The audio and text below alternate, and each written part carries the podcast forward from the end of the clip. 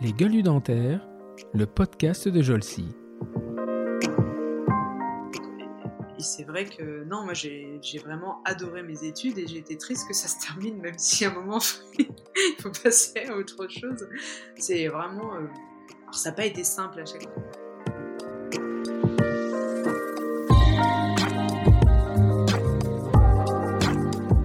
Là, aujourd'hui, en tout cas, effectivement, c'est euh, les doigts d'or. Enfin, les mecs, ils sont pris dans n'importe quelle, euh, n'importe quelle boîte, et même en n'ayant pas d'expérience.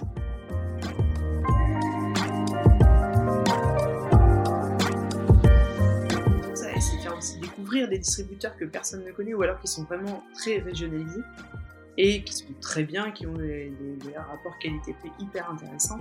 Euh, là, je pensais à la réparation parce qu'il y en a un avec qui je, discutais.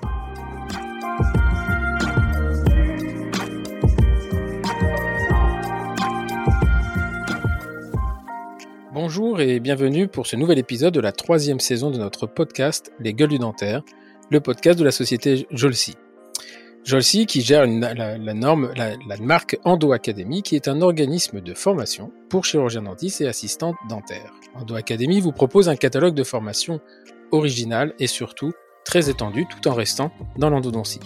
Que vous soyez étudiant, nouvellement diplômé ou un praticien souhaitant se remettre à l'endodontie, ou même encore si vous envisagez de faire une formation pour limiter votre exercice à l'endodontie, eh bien nul doute que Endo Academy a dans son catalogue la formation qui vous convient. Elle peut être en présentiel, en distanciel, en mixte ou pratique. Tous les formats vous sont proposés. Vous retrouverez l'ensemble des formations sur www.endo-academy.ie.fr. Vous pouvez également contacter nos coordinatrices de formation. Nul doute qu'elles trouveront avec vous ce que vous cherchez. Et en plus, vous validerez votre DPC puisque Endo Academy est à ce jour la seule le seul organisme de formation qui propose de la formation pratique validant votre DPC. Pour ce nouvel épisode de notre podcast, je reçois à nouveau une parodontiste. Nantaise, elle s'est destinée à cette discipline très rapidement après sa formation initiale.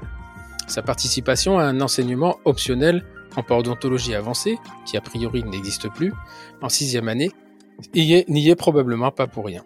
Elle fera ses premières armes auprès de Xavier Striou, bien connu des parodontistes, pour ensuite aller voler de ses propres ailes en s'associant à une amie de promotion. C'est au cours de cette installation qu'elle prend vite conscience des difficultés rencontrées par tout praticien pour s'approvisionner en matériaux et en matériel. Comment se forger une idée sur tel produit plutôt qu'un autre? Quel est le prix pratiqué par, en moyenne par les différents distributeurs? Elle partage ses difficultés avec un autre ami de promotion, lui-même confronté à ces difficultés, et ils décident de créer ensemble en s'associant à un geek, qui n'est autre que un businessman, le frère de Pierre, une plateforme qui pourrait faciliter ses choix.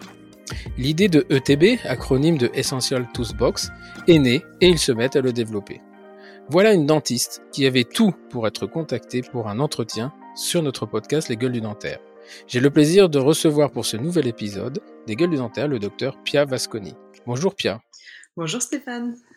Et donc, bienvenue euh, chez les gens qui pivotent, puisque, euh, euh puisque ce podcast, même si des fois c'est des gens qui pivotent pas, mais c'était la, la, vocation première, c'est d'inviter des gens qui ont une double vie professionnelle et qui, à un moment de leur vie, soit ont complètement réorienté, ou au moins ont, fait une, une, deuxième activité qui reste en relation avec la première, mais qui est très différente. Voilà. Donc, j'espère que ce, cette courte introduction reflète assez bien la, la réalité. et euh, comme je le fais avec tous mes invités, je vais te demander de te présenter en disant qui est Pia Vasconi, présentée par Pia elle-même. Eh bien, écoute, euh, je suis donc euh, Pia Vasconi de mon nom de jeune fille, donc Pia Zuber en personnel, depuis que je me suis mariée. J'habite dans le sud de Nantes, à Rezé, euh, depuis, depuis maintenant trois ans, on a voulu sortir de Nantes pour avoir un petit peu plus grand. Et je travaille en Vendée, à Roche-Servière, depuis euh, trois ans également. Il y a eu un gros changement en 2019. Et euh, donc c'est une maison de santé, on est quatre dentistes et donc je suis associée à Nadège Le Faller qui est effectivement une amie de, de promo. Et en parallèle, comme tu, l'as bien dit, nous avons monté avec mon frère Xavier la société ETB, donc Essential Toastbox. donc ça fait deux ans que l'idée l'idée est en cours, mais on a monté la société l'année dernière pour vraiment se, se, lancer et développer concrètement la plateforme. Voilà où j'en suis. Voilà, donc on va, on va revoir, repartir sur ce, sur ce parcours. Tu es diplômé de, des années 2010, hein, si je me C'est ça, oui, en 2012. 2012, ok. Et donc, euh, tu es nantaise d'origine? Euh, nantaise d'origine, enfin, quand j'étais plus jeune, on a pas mal bougé avec mes parents. Je suis nantaise depuis que je fais mes études. Ouais, ouais. D'accord. Mais pourquoi, pourquoi Nantes pour faire tes études? Parce que tu étais à ce moment-là vous étiez Nantes au moment où tu as commencé tes études ou? Non, non, enfin, mes parents habitaient Guérande.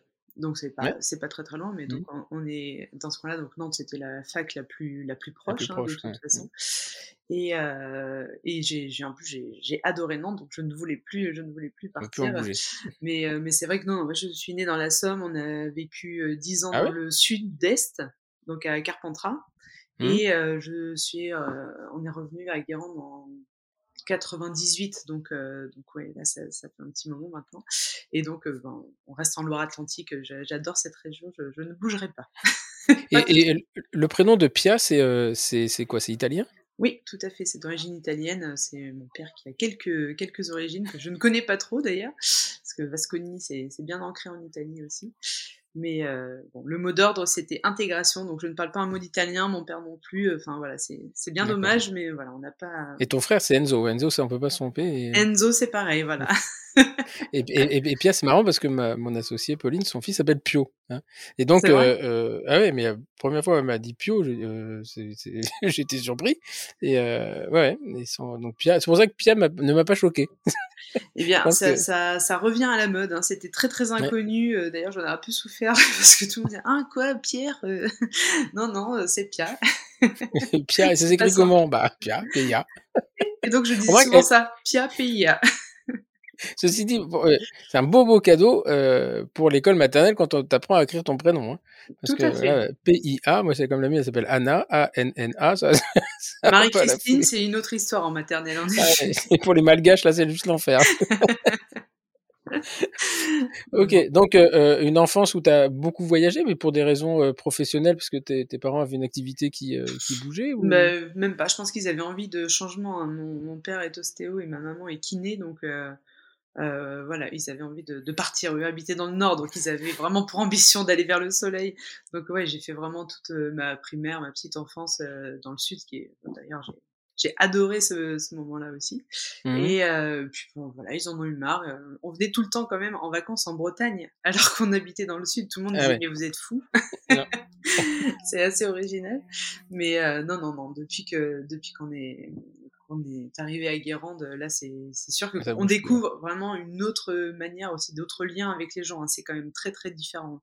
Mmh, et mmh. les, relations ne sont pas les mêmes. Et là, c'est très agréable. On est au bord de la mer. Euh, voilà, mmh. Guérande, c'est super.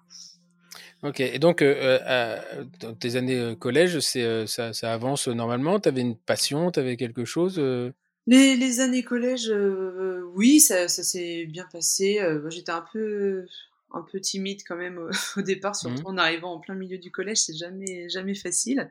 Mmh. Donc euh, j'étais super super sportive, donc euh, oui je faisais voile études, je faisais euh, du basket et du tennis, et puis je me suis essayé à plein de plein de, de, sports. Dès que ça commençait à être trop compète, pour oh, j'aimais plus trop, donc je, mmh. je changeais. J'ai fait j'ai fait de l'athlétisme, j'ai fait du poney. Et voile, c'est quoi ça? C'est, Eh bien, c'est comme un sport étude euh, quelconque. C'est juste que pendant le, l'agenda de la semaine, on a euh, deux fois deux heures de, de voile, ah c'est-à-dire euh, soit les catamarans, soit des rivers. Ah, ça peut faire rêver, ça c'est sympa au mois de juin, putain, au mois de février, ça va être violent quand même. Hein. C'était violent. Mmh. en effet, on a été euh, vraiment très très très couvert, mais non non, c'est, il y a vraiment une zone euh, effectivement en janvier-février où on n'y allait pas parce que c'est, vraiment trop froid. Mmh, mmh. Mais euh, non non, ça, ça, ça, fait du bien, ça aère, ça aère beaucoup dans la semaine, hein, c'est, top quoi. On a toujours fait des sports un peu un peu foufou. on faisait du baseball et tout ça au collège, donc moi j'adorais. Et donc là, tu, le, lycée, là, vous êtes déjà installé à, Guérande à ce moment-là? Oui, oui. Le, le, lycée se fait à Guérande. donc là, j'étais, je faisais du basket, j'étais en double surclassement, donc en mode avec, avec les seniors, parce que je suis assez grande, ça ne se voit pas là, dans la vidéo, mais à l'époque, j'ai eu ma taille adulte en cinquième, hein, donc euh, ça Ah ouais, moi aussi, remarque. je ne peux pas non plus la taille c'est pas forcément une, pas forcément une référence. Et, euh, et, donc non, non, le, lycée, enfin, j'avais vraiment des, facilités, donc j'ai jamais trop bossé. J'avais vraiment le temps de faire beaucoup de choses euh, à, côté. Euh, je pense que j'ai appris à travailler vraiment en première année de médecine, d'ailleurs. Alors justement, pour, et pourquoi, tu, pourquoi tu intègres, pourquoi tu intègres la première année de médecine? C'est bon, j'ai compris ta mère kiné, ton père ostéopathe, donc c'était à destination de l'idée, c'était de devenir toi-même manipulatrice des os ou euh...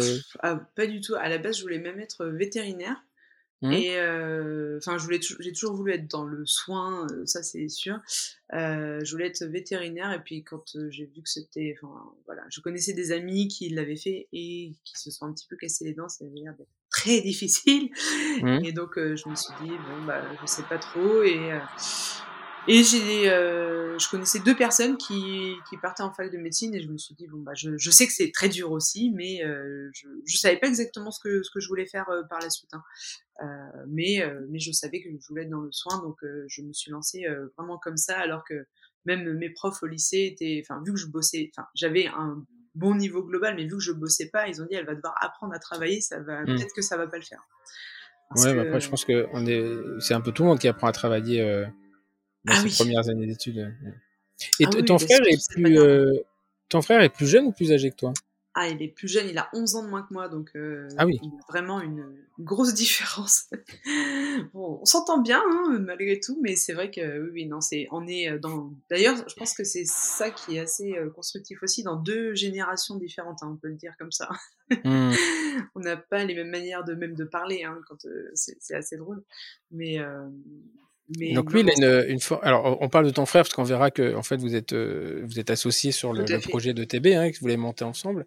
Et, euh, et lui, il, a, il est pas du tout dentiste, il est il fait il a fait une école de commerce, hein, c'est ça? C'est ça, il a fait euh, à, à, Lille.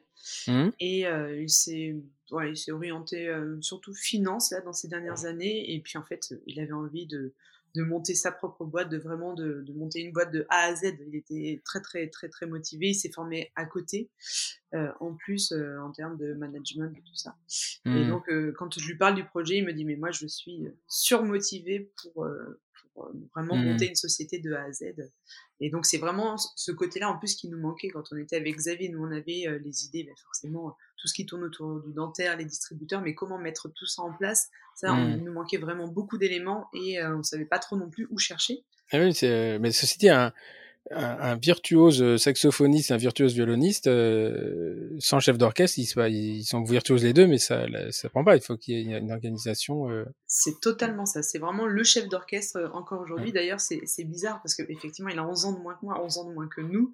Mmh. Alors, des fois, quand il dit, alors ça, il faut que ce soit fait pour demain, j'ai envie de lui dire, bon, on se calme.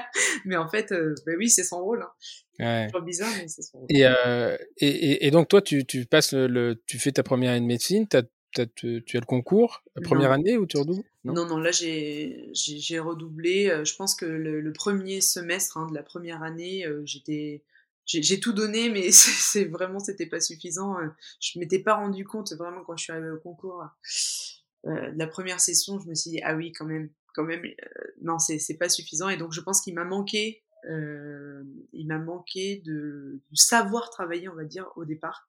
Mmh euh, je suis pas arrivée pour autant trop trop loin. Hein. J'étais, euh, voilà, il y avait euh, médecine, dentaire, sage-femme, donc voilà, je suis arrivée à 30 places des sages-femmes, donc j'étais pas hyper loin. Euh, donc ça m'a motivé pour refaire une année parce que la question se, se pose toujours à la fin de mmh. l'année est-ce que je peux faire mieux quand même?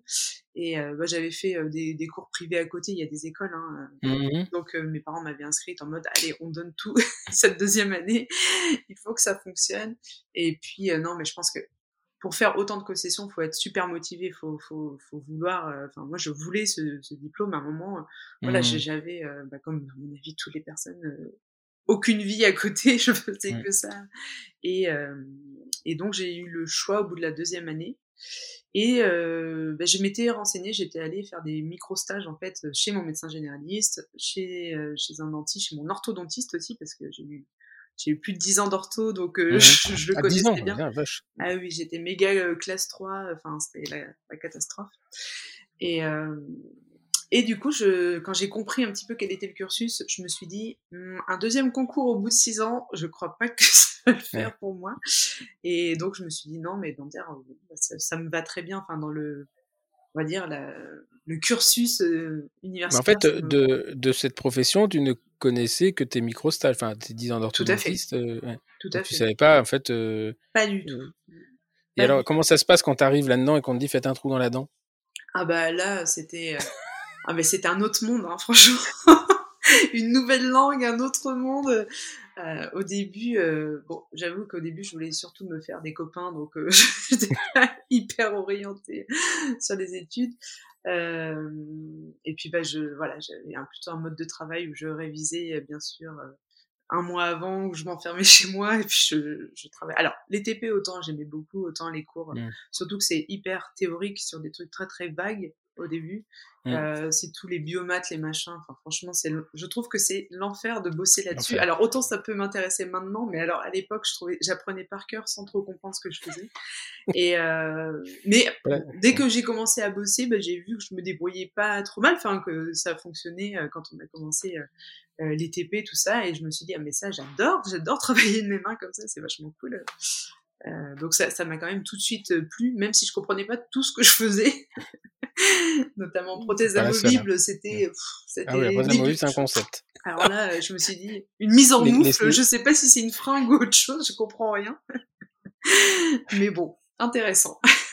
non, mais je me souviens, moi, les, les moi, mes deux parents sont dentistes, donc bon, j'avais, j'avais quand même une, une vision, enfin, facette, tout ça, ça me parlait, mais euh, euh, des fois, c'était, euh, c'était la prothèse amovible avec les dessins des stélites, ah les crochets, les, les barres singulières.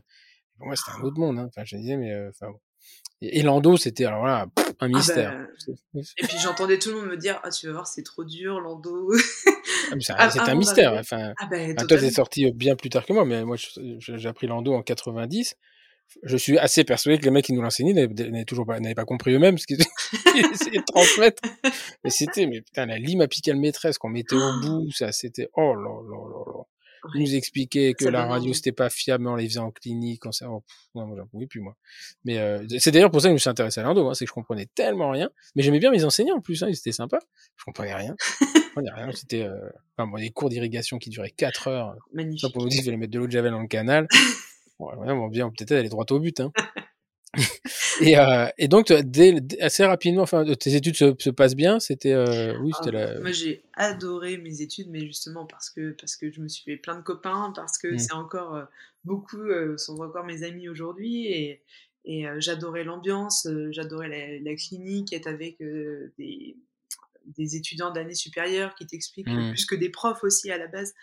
c'est rassurant, on peut plus, enfin, c'est plus facile de poser ses questions, tout ça. Donc, je trouvais que l'environnement était sympa. Puis vraiment, vu que ça me plaisait, j'avais envie, donc je me donnais. Je me suis hyper bien entendue avec certains profs et certains sont devenus mes amis aujourd'hui. Donc c'est, enfin, vraiment, j'avais envie de pousser plus loin parce que parce que ça me plaisait. J'ai fait euh, voilà des, des consultations euh, sous âgées avec une, une pédo, une prof pédo que, que j'adorais.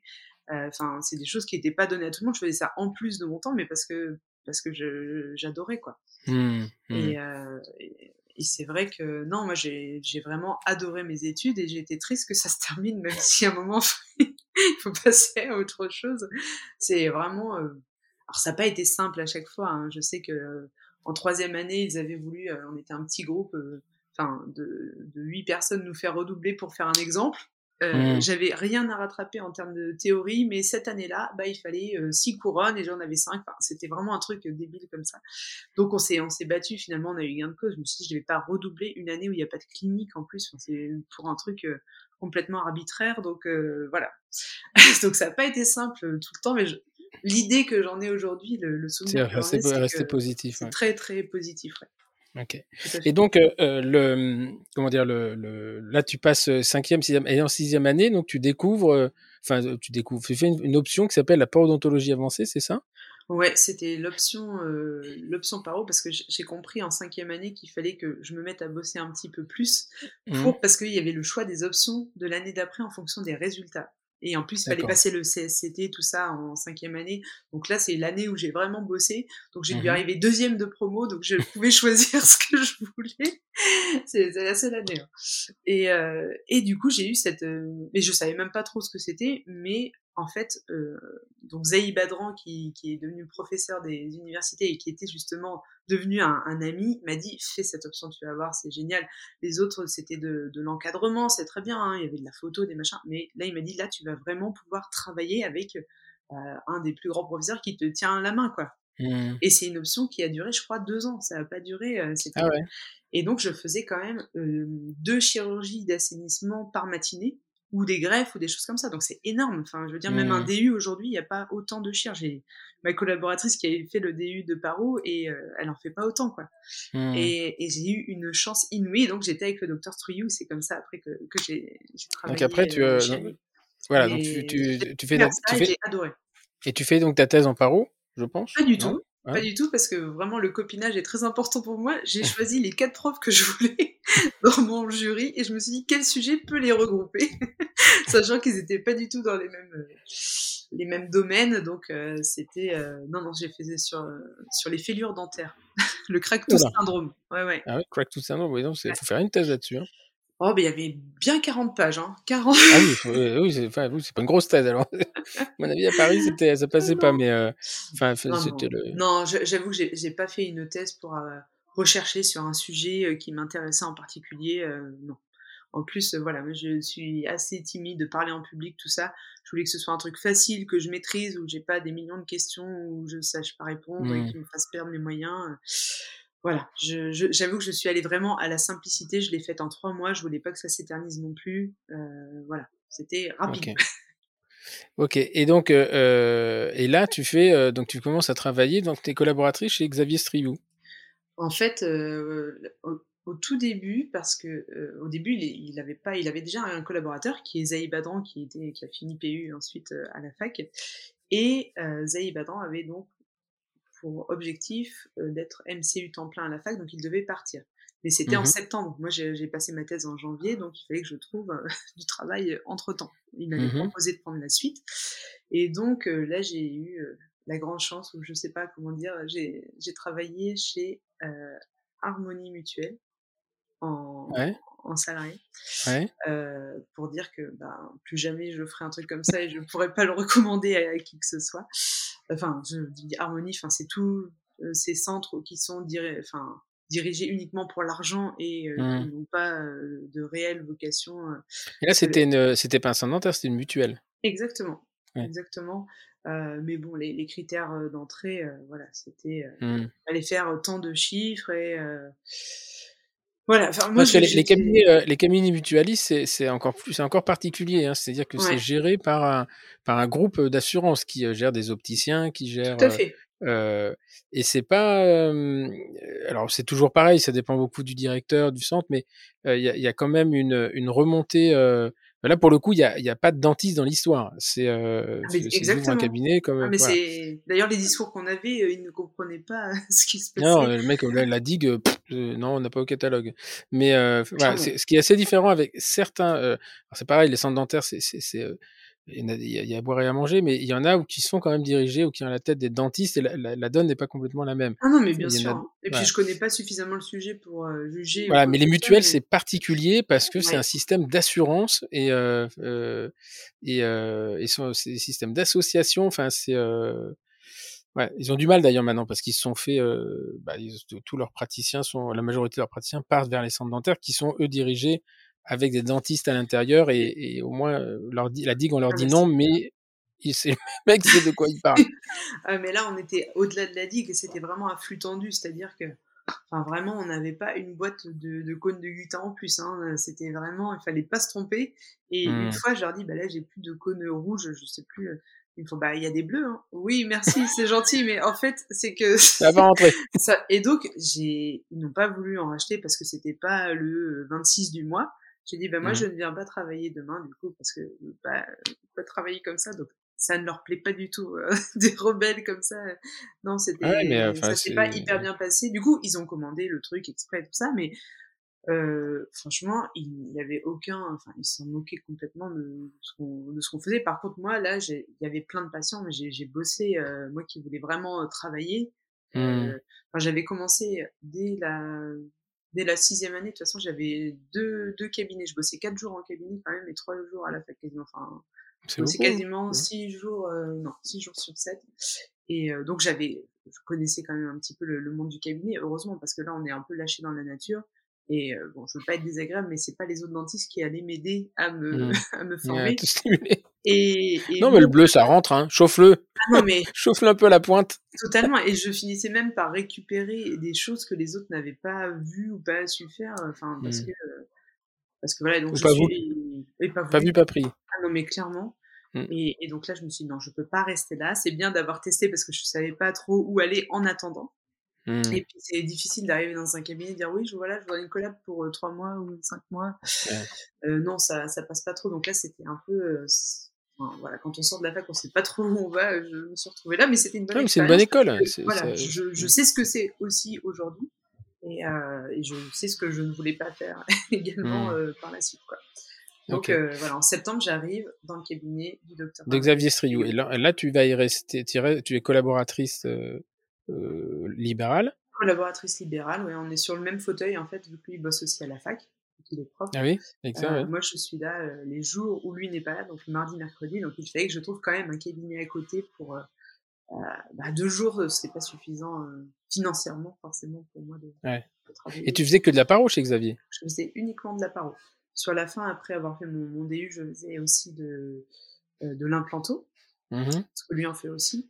Mais, euh, mais non, mais c'était, c'était une grande chance. Hein. euh, Même sur les choses que, au départ, sur les, les chires, même j'avais beau en avoir fait beaucoup en cabinet toute seule, bon, bah, c'est toujours un peu, euh, surtout juste en sortant de la fac. Il venait avec moi sur les chires, il me tenait la spie et tout ça. Donc vraiment, Mm. j'ai, j'ai, j'ai appris tellement et vraiment, je, je le remercie parce que ça m'a fait progresser énormément et ça, m'a permis d'être, d'être à l'aise aujourd'hui, quoi. Hmm, Ok.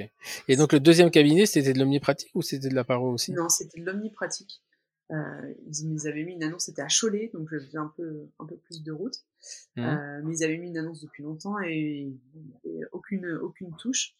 Et donc je suis arrivée, moi, un petit peu dans un cabinet où c'était deux praticiens. Euh, alors là, pareil, encore une autre vision des choses qui avait 55 ans, on va dire, même pas, Mhm. Et qui était là vivement à la retraite. Donc euh, Ouais, on a encore du chemin. hein.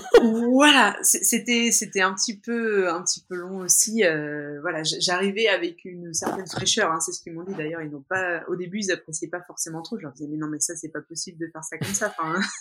Donnez-moi dit, des cônes jaunes. Donnez-moi des cônes rouges. non bah complètement. Ils me disaient non mais tu te calmes. et donc j'ai commencé à faire juste un petit peu de paro pour les patients du cabinet en plus de l'omnipratique. Et effectivement, quand ils m'envoyaient des cas et que bon, je voyais qu'il y avait une carie sur euh, sur deux, euh, voilà, je leur disais il faut d'abord traiter ça, mais parce que eux leur euh, technique c'était c'était pas du tout du global, c'était on traite le souci quand le patient euh, vient.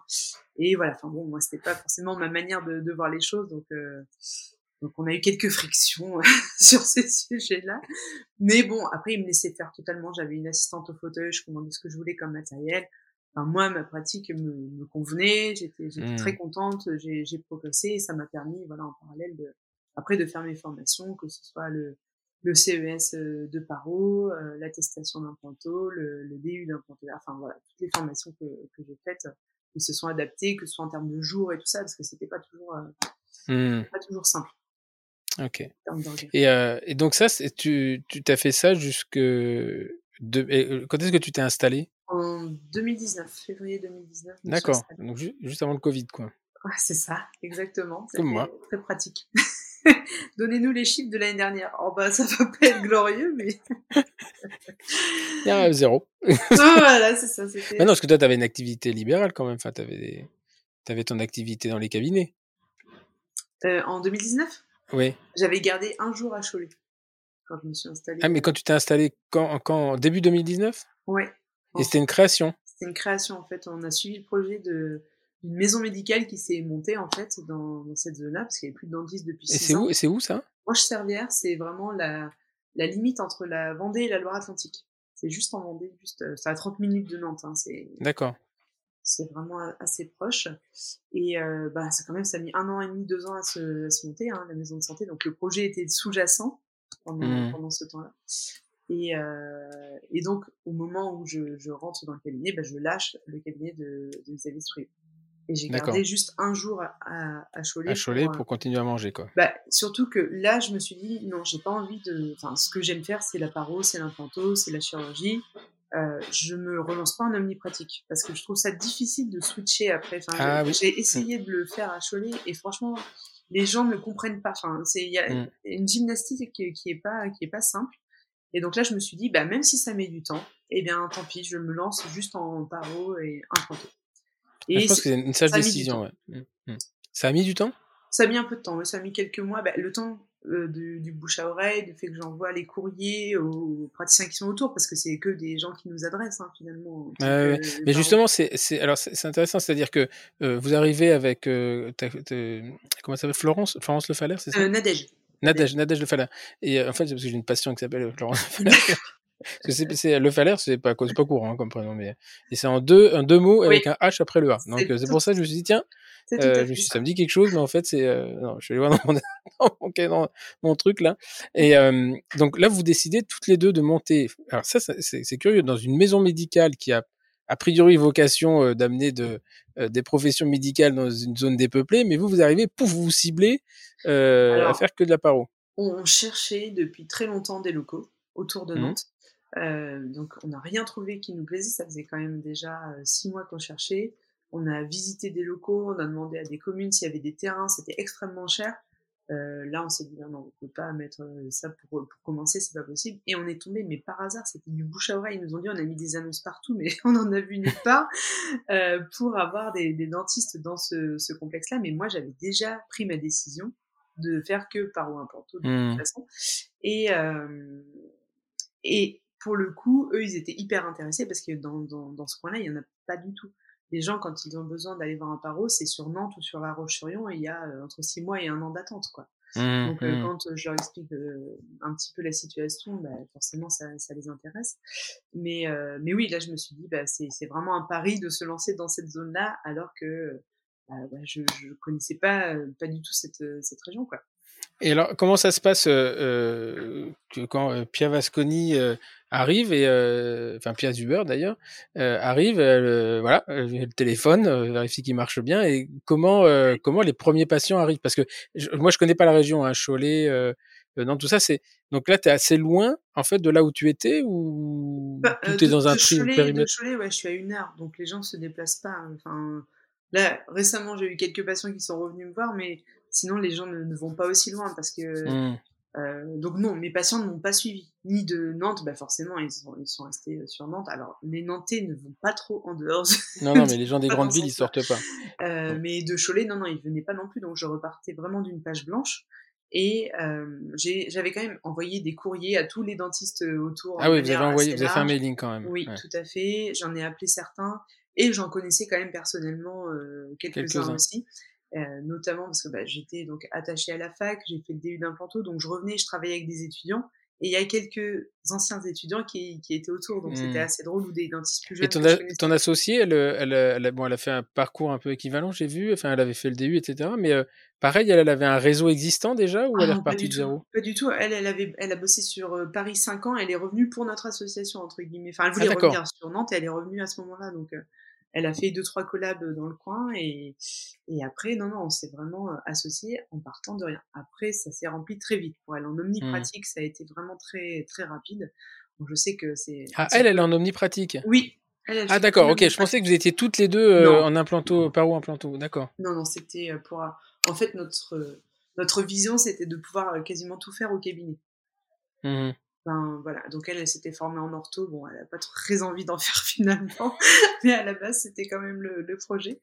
Et donc elle, elle a eu rapidement euh, beaucoup de, patients. Euh, euh, voilà, c'est un peu décrit aujourd'hui, mais on avait pris Doctolib à l'époque parce que c'était quand mmh même très pratique.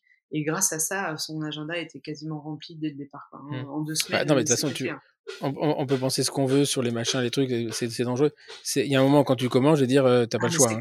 Dire, si t'attends que, que les gens aillent dans les pages jaunes le bottin, Euh, donc moi, ça me fait, non mais ça me fait doucement rigoler. Bien sûr que je suis contre ces plateformes, contre ces trucs euh, sur le plan éthique, mais c'est très facile quand ton cabinet tourne, qu'il est rempli, d'aller cracher dans la soupe. Mais quand on commence, euh, voilà, il faut, faut aussi euh, que les gens qui, qui, qui, qui, qui ont des grandes, des grandes tirades sur tout ça se rendent compte que euh, quand on part de zéro, et eh ben on met toutes les chances de notre côté. Quoi. Ah ben ça, ça c'est clair.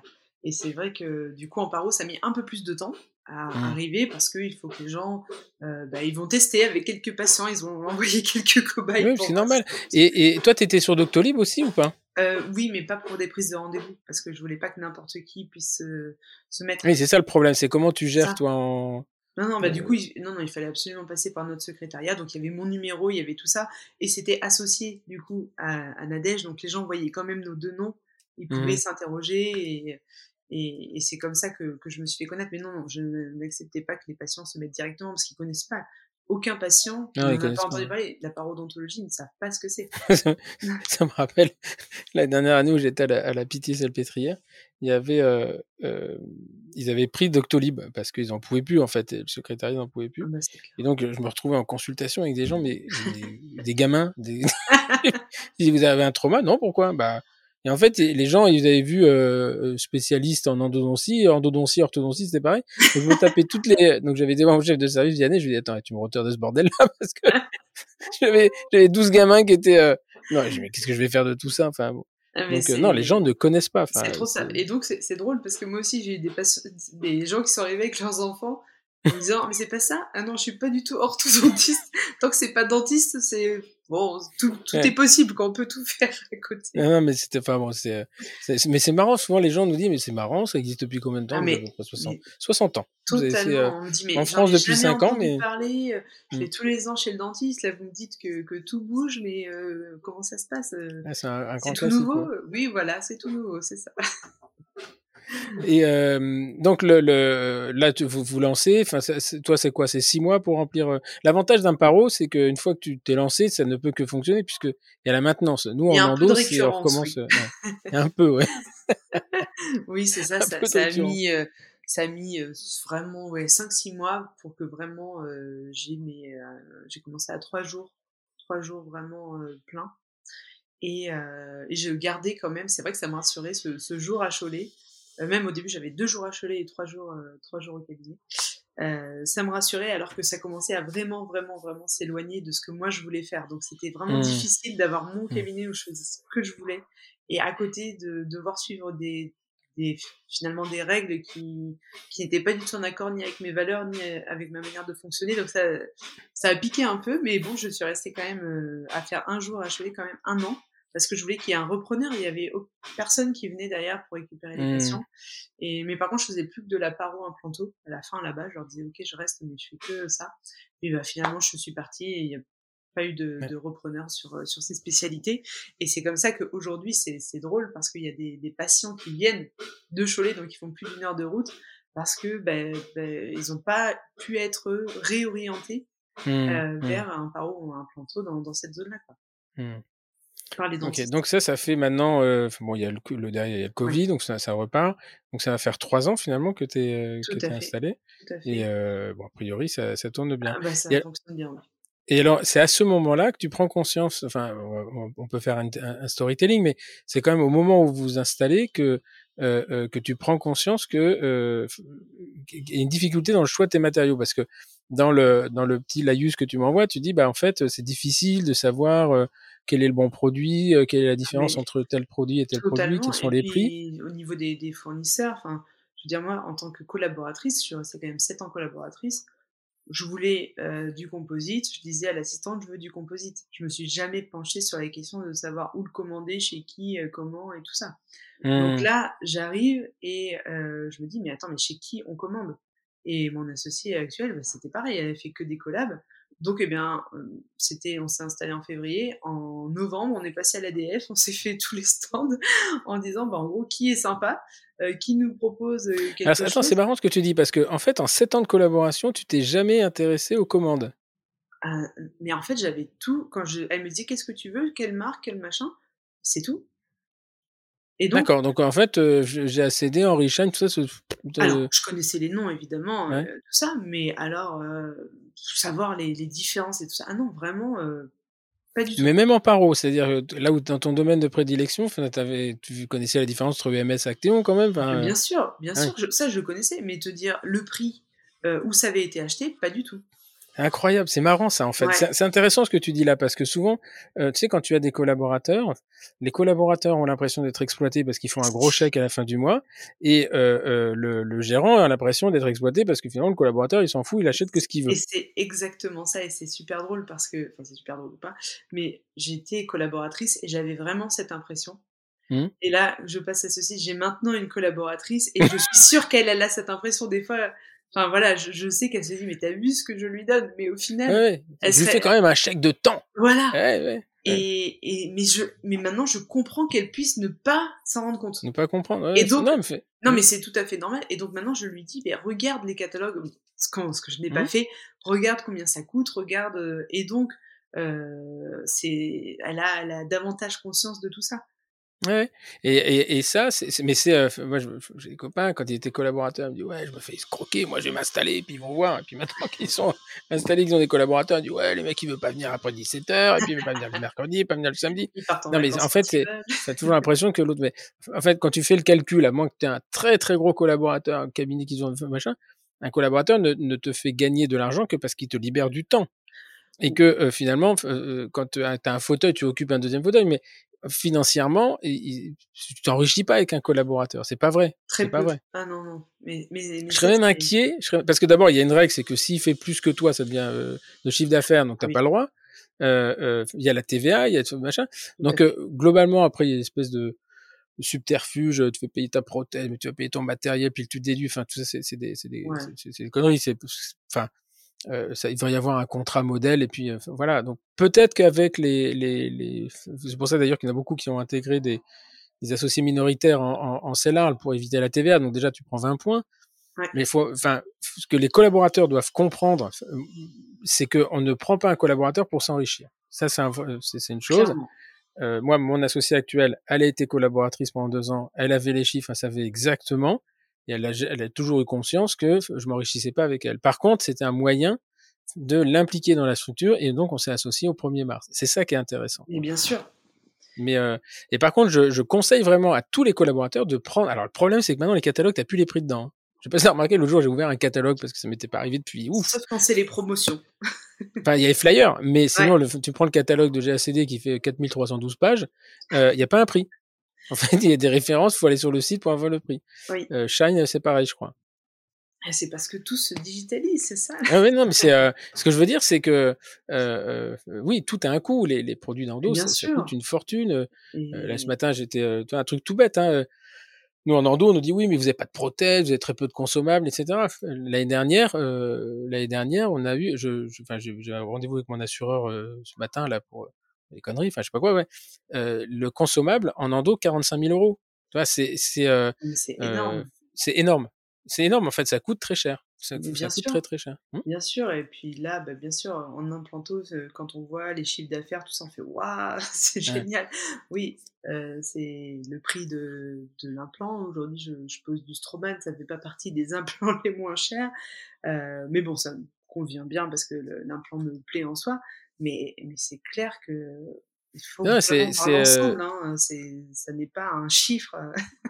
non, non, c'est, mais c'est, en fait, c'est, c'est intéressant parce que euh, là, on va, on va parler ensuite de cette marketplace dont vous avez, que vous avez mis en place parce que les gens ne, ne, ne connaissent pas les, euh, ne connaissent pas les chiffres et, euh, euh et alors, moi, on avait l'habitude de dire oui, mais le consommable, ça sert à rien de se prendre la tête, c'est 5% du chiffre d'affaires, etc. Alors moi, alors mes, mes, chiffres sont transparents, j'en ai rien à foutre. Hein. L'année dernière, on a fait 315 000 euros de chiffre. 45 000 euros, c'est 15 c'est ce que j'ai 15% du chiffre d'affaires, c'est du consommable. Bah, alors, même si on n'a pas de prothèse, c'est énorme, c'est énorme. Et bien sûr. Enfin, je veux dire, ça n'est pas anodin en tout cas. C'est vraiment à, à, prendre en compte euh, dans, euh, bah, dans, dans, le revenu, dans le bénéfice qu'on se fait aussi. Hein. Mmh. Ça, ça, a un, ça, a un, réel impact.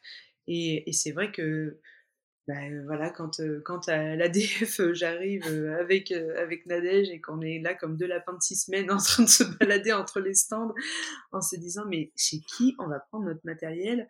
Parce que quand on demande à droite, à gauche, et ben c'était justement oh ben prends chez GACD, prends chez DPI, prends chez... Enfin, du coup, il y a, enfin tous les sons de cloche, tout est possible hein, en Mmh, soi. mmh. Mais euh, et donc euh, voilà, on en a pris un un peu au pif. Ben tout ne nous a pas plu, Enfin, c'est normal. Mmh. Enfin, sauf que quand on ne connaît pas ni euh, la, la qualité de ce qu'on prend, ni les prix des autres, sinon il faut vraiment voilà se faire un tableau Excel en disant ok qu'est-ce que je fais pour Mmh, ça?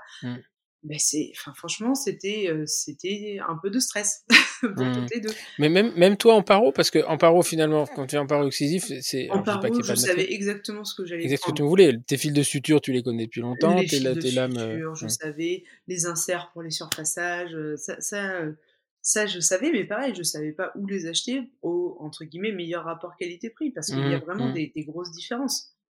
mmh. Aujourd'hui, euh, parce que je, justement, je me suis amusée à faire les différentiels. Mmh. Euh, ben non, non, c'est, il faut vraiment se, se, se pencher sur la question. Alors bien sûr, je dis pas d'acheter. euh, moi, j'ai pas pris le truc euh, low cost, je sais pas quoi, mais pour la qualité que je voulais, ben on trouve des prix quand même qui sont qui, Ouais, pour le même produit, il y a des, des prix variables. hein. Tout à fait, tout à fait. Et pour des raisons d'ailleurs qui peuvent s'expliquer. C'est ça qui est incroyable. C'est ça qui est incroyable. C'est-à-dire que. mais bien sûr, c'est ça, ça. En plus, je l'entends très bien, mais quand on quand on fait nos, nos recherches, nous, surtout Ah quand ben, on il y a- débute, Il y a les euh, problèmes du vendeur et les problèmes de l'acheteur. L'acheteur, il veut le même, le même produit moins cher sans payer le port, et le vendeur, il veut vendre le même produit plus cher, enfin même pas en ayant sa meilleure marge. Et ce qui est intéressant, parce que euh, pour le coup, moi maintenant que je me, on se renseigne beaucoup là-dessus, eh bien c'est pas ceux qui vendent le moins cher qui ont la plus mauvaise marge.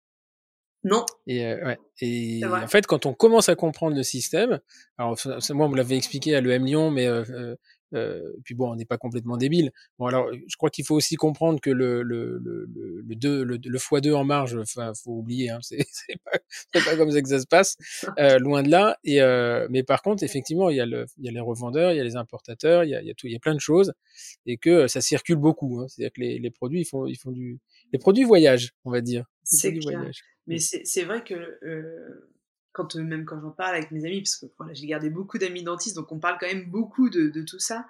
euh, J'avais aussi l'impression, et je pouvais avoir cette impression-là, qu'effectivement, euh, pareil, euh, on peut se dire Ah, le distributeur se fait de l'argent sur notre dos, machin. Voilà, les discours un peu classiques. Mais pareil, c'est pas si simple. Et le fait de d'avoir fait tant de recherches et de communiquer avec autant de distributeurs, fournisseurs pour la marketplace, bah, je, enfin, je me rends compte aussi de leur point de vue et Mm. de, de, de leur réalité, de leur quotidien. Et euh, C'est sûr. en tout cas, on n'est pas, ils sont pas tous, bien sûr. Enfin, il y, a, il y a différents types de fournisseurs. Il y en a des très gros, des très petits, de tout ça. Et euh, il y en a qui ont une réelle conscience et qui veulent vraiment aider, euh, enfin, aider Mm. les gens pour avoir le meilleur matériel. Tout ça. Et, et c'est vraiment hyper intéressant. Et je pense qu'on ne le fait pas per- personne. Il y en a même qui ne s'entendent pas forcément hyper bien avec leur prothésiste ou je ne sais quoi, mais parce qu'on ne communique pas du tout suffisamment. Je pense qu'on Mm. comprendrait beaucoup plus de choses et on accepterait finalement beaucoup plus de choses si c'était plus transparent euh, sur euh, euh, bah, sur les difficultés de, de chacun, les obligations. Et... Après, il y a, y a, il y a un, autre, un autre biais, c'est que euh, on a toujours l'impression d'être volé par quelqu'un.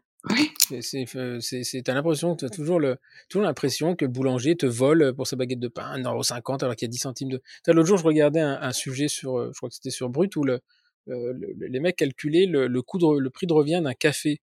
Ouais. Il dit, bah voilà, euh, un café vous payez euh, 4 euros chez Fleur, euh, euh, il y a, euh, on va dire, 18 centimes de café. Mais, euh, enfin, je veux Oui, dire, mais ça, ça n'a pas de. mais c'est comme si tu disais, bah, la consultation à 23 balles, finalement, tu utilises qu'un instrument, euh, ça t'a coûté 10 centimes de stérilisation, tu te fais 22,90 euros. Ça n'a juste pas de sens. Ça n'a fait, aucun sens. Ça n'a aucun sens. Et on a toujours ce cendrement. Mais ça, c'est Oui. très français.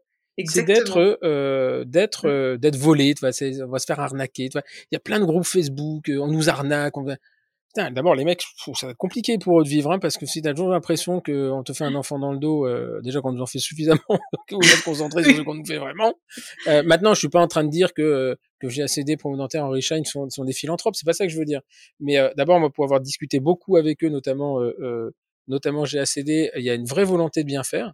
Après, Ah oui, ils appliquent, euh, après, ils appliquent euh, des, des, des, des méthodes qui, qui sont pas les nôtres. Euh, C'est-à-dire que eux, ils ont un prix de revient, ils ont un coût et ils ont une marge. Donc euh, voilà, ils appliquent. Mm. Et puis un jour, ils descendent de 50%. On va dire, ah, d'habitude, ils font 50%. Bah oui, d'habitude, ils font 50% de marge. Puis quand ils font 50%, c'est qu'ils déstockent, c'est que la, la date de la date de stérilisation arrive. Mais euh, ça, c'est voilà. Ouais. Mais ce que je veux dire, c'est j'ai rencontré pas mal de gens dans la profession. Il faut arrêter de penser qu'on est un escroc sous prétexte que on gagne sa vie. Et ça, je pense que la profession aurait à, gagner un peu. Alors moi, on va me dire oui, mais toi, t'es un béni, oui, oui, ils sont tout jolis, tout gentils. Moi, des escrocs, j'en ai vu, ils étaient pas forcément là où on les attendait, et pas forcément dans la distribution d'ailleurs. Mais par contre, j'ai vu, oui, j'ai rencontré des gens où manifestement, c'était une volonté de s'enrichir euh, euh, à outrance, en fait, c'est ça. Parce que mmh. s'enrichir, tout le monde a besoin de s'enrichir, finalement. Mmh. Et c'est, donc j'adore cette nouvelle relation que j'ai avec, euh, avec ces gens-là. Parce que mmh. je trouve ça hyper intéressant. Et, et de la même manière, que, pensent les patients de, de, nous? Que peuvent penser bien certains patients? ah, Mais donc, c'est vraiment à tous les niveaux. Donc, ce serait. Enfin, vraiment, je pense que ça vaut le coup d'essayer de, de voir les choses de manière différente et peut-être de communiquer un petit peu plus. Après, c'est très difficile parce que surtout dans les grosses boîtes, ben, on tombe sur euh, une personne, une autre, on n'a pas forcément toujours le même interlocuteur. Et puis c'est un commercial, c'est une assistante, euh, c'est pas les, gens qui mènent vraiment le, projet. Mais, euh, mais en tout cas, voilà, moi j'ai trouvé très intéressant de voir un petit peu l'envers du décor finalement, mmh. avec voilà toutes leurs problématiques aussi, mais bien sûr qui se font de la non, Ce qu'on peut reprocher, ce qu'on peut reprocher aux grosses structures, euh, c'est le manque de d'interlocuteurs, justement, la difficulté de trouver un contact? Ce qu'avait très, très bien compris Henry Schein, alors euh, je crois que c'est toujours le cas, il y a des référents. Moi, j'avais euh, euh dans, mon, dans mon département, pendant, euh, pendant 12 ans ou 14 ans que j'ai travaillé avec eux, euh, j'avais ma référente. D'ailleurs, je n'appelais jamais la, le, le, la centrale, moi j'appelais ma référente. Bon, elle passait les commandes, ça durait 48 heures au lieu de 24 heures. Enfin, on peut se passer aussi de gants euh, pendant 24 heures, c'est pas le problème. Mais euh, euh, et, et, Shine, et, parce que Shine, en fait, quand ils ont racheté, quand ils sont installés en France, ils ont racheté des agences, des petits, mmh. Toi, t'as pas connu ça, mais moi, quand j'étais euh, nouvellement installé, t'allais pas, enfin, la VPC commençait, hein, c'était, euh, on était à balbutiement. J'ai fait un très très bon podcast avec Armand Stemmer, qui nous explique comment euh, il a créé GACD dans les années 80. Okay. Donc moi, j'arrive en 90, enfin, 94, j'arrive au cabinet. J'avais, il y avait encore à Saint-Sulpice, on allait chercher nos instruments. Je me souviens, une fois par, une fois par mois, j'allais à Paris, puis je repartais comme quand j'allais chez l'épicier, quoi. Donc c'était comme ça que ça se faisait. Okay. Donc on avait les représentants qui nous présentaient les trucs, puis ils disaient bon bah et hop, on les achetait sur les, chez les revendeurs. Et Henry Schein s'est installé en, en, en, France en rachetant toutes ces agences, en fait. Donc, euh, ils avaient non seulement euh, une centrale d'achat euh, nationale, mais ils avaient un maillage et un réseautage local, puisque ils avaient les anciens revendeurs qui étaient devenus, je me souviens, ils avaient racheté Gérard Rifkier Distribution, ils ont racheté les trucs à Rouen, voilà. Et donc, euh, Shine, qui a toujours été beaucoup plus cher finalement que GACD, mais les gens leur sont fidèles parce qu'il y a le service et que euh, voilà. Donc maintenant, la digitalisation à outrance fait que on prend, on a un mail, on a une réponse tout de suite, on a un chat, on a une réponse tout de suite. Mais euh, euh, je crois que ce, côté contact humain est assez est assez intéressant et, c'est ce qui fait un peu la force. Mais c'est ce qu'on peut reprocher aux grosses grosses structures. Après, il y a les petites structures où, bah, là qui sont comme nous en dos boutique par exemple, on est centré sur une niche. et puis notre volonté, c'est vraiment de, d'aider les gens. Alors, on n'aura pas forcément les mêmes, les meilleurs tarifs d'ailleurs, mais euh, finalement sur la sur la totalité du truc, euh, ce sera peut-être un peu plus cher sur un truc, moins cher sur l'autre, parce que voilà. Bon, c'est un peu la difficulté aussi. Est-ce qu'on rentre dans la danse des promotions à moins 50 ou est-ce qu'on regarde le même prix tout le temps en se disant bah de temps en temps bon ça on en vendra moins parce que l'autre il, il solde à 50.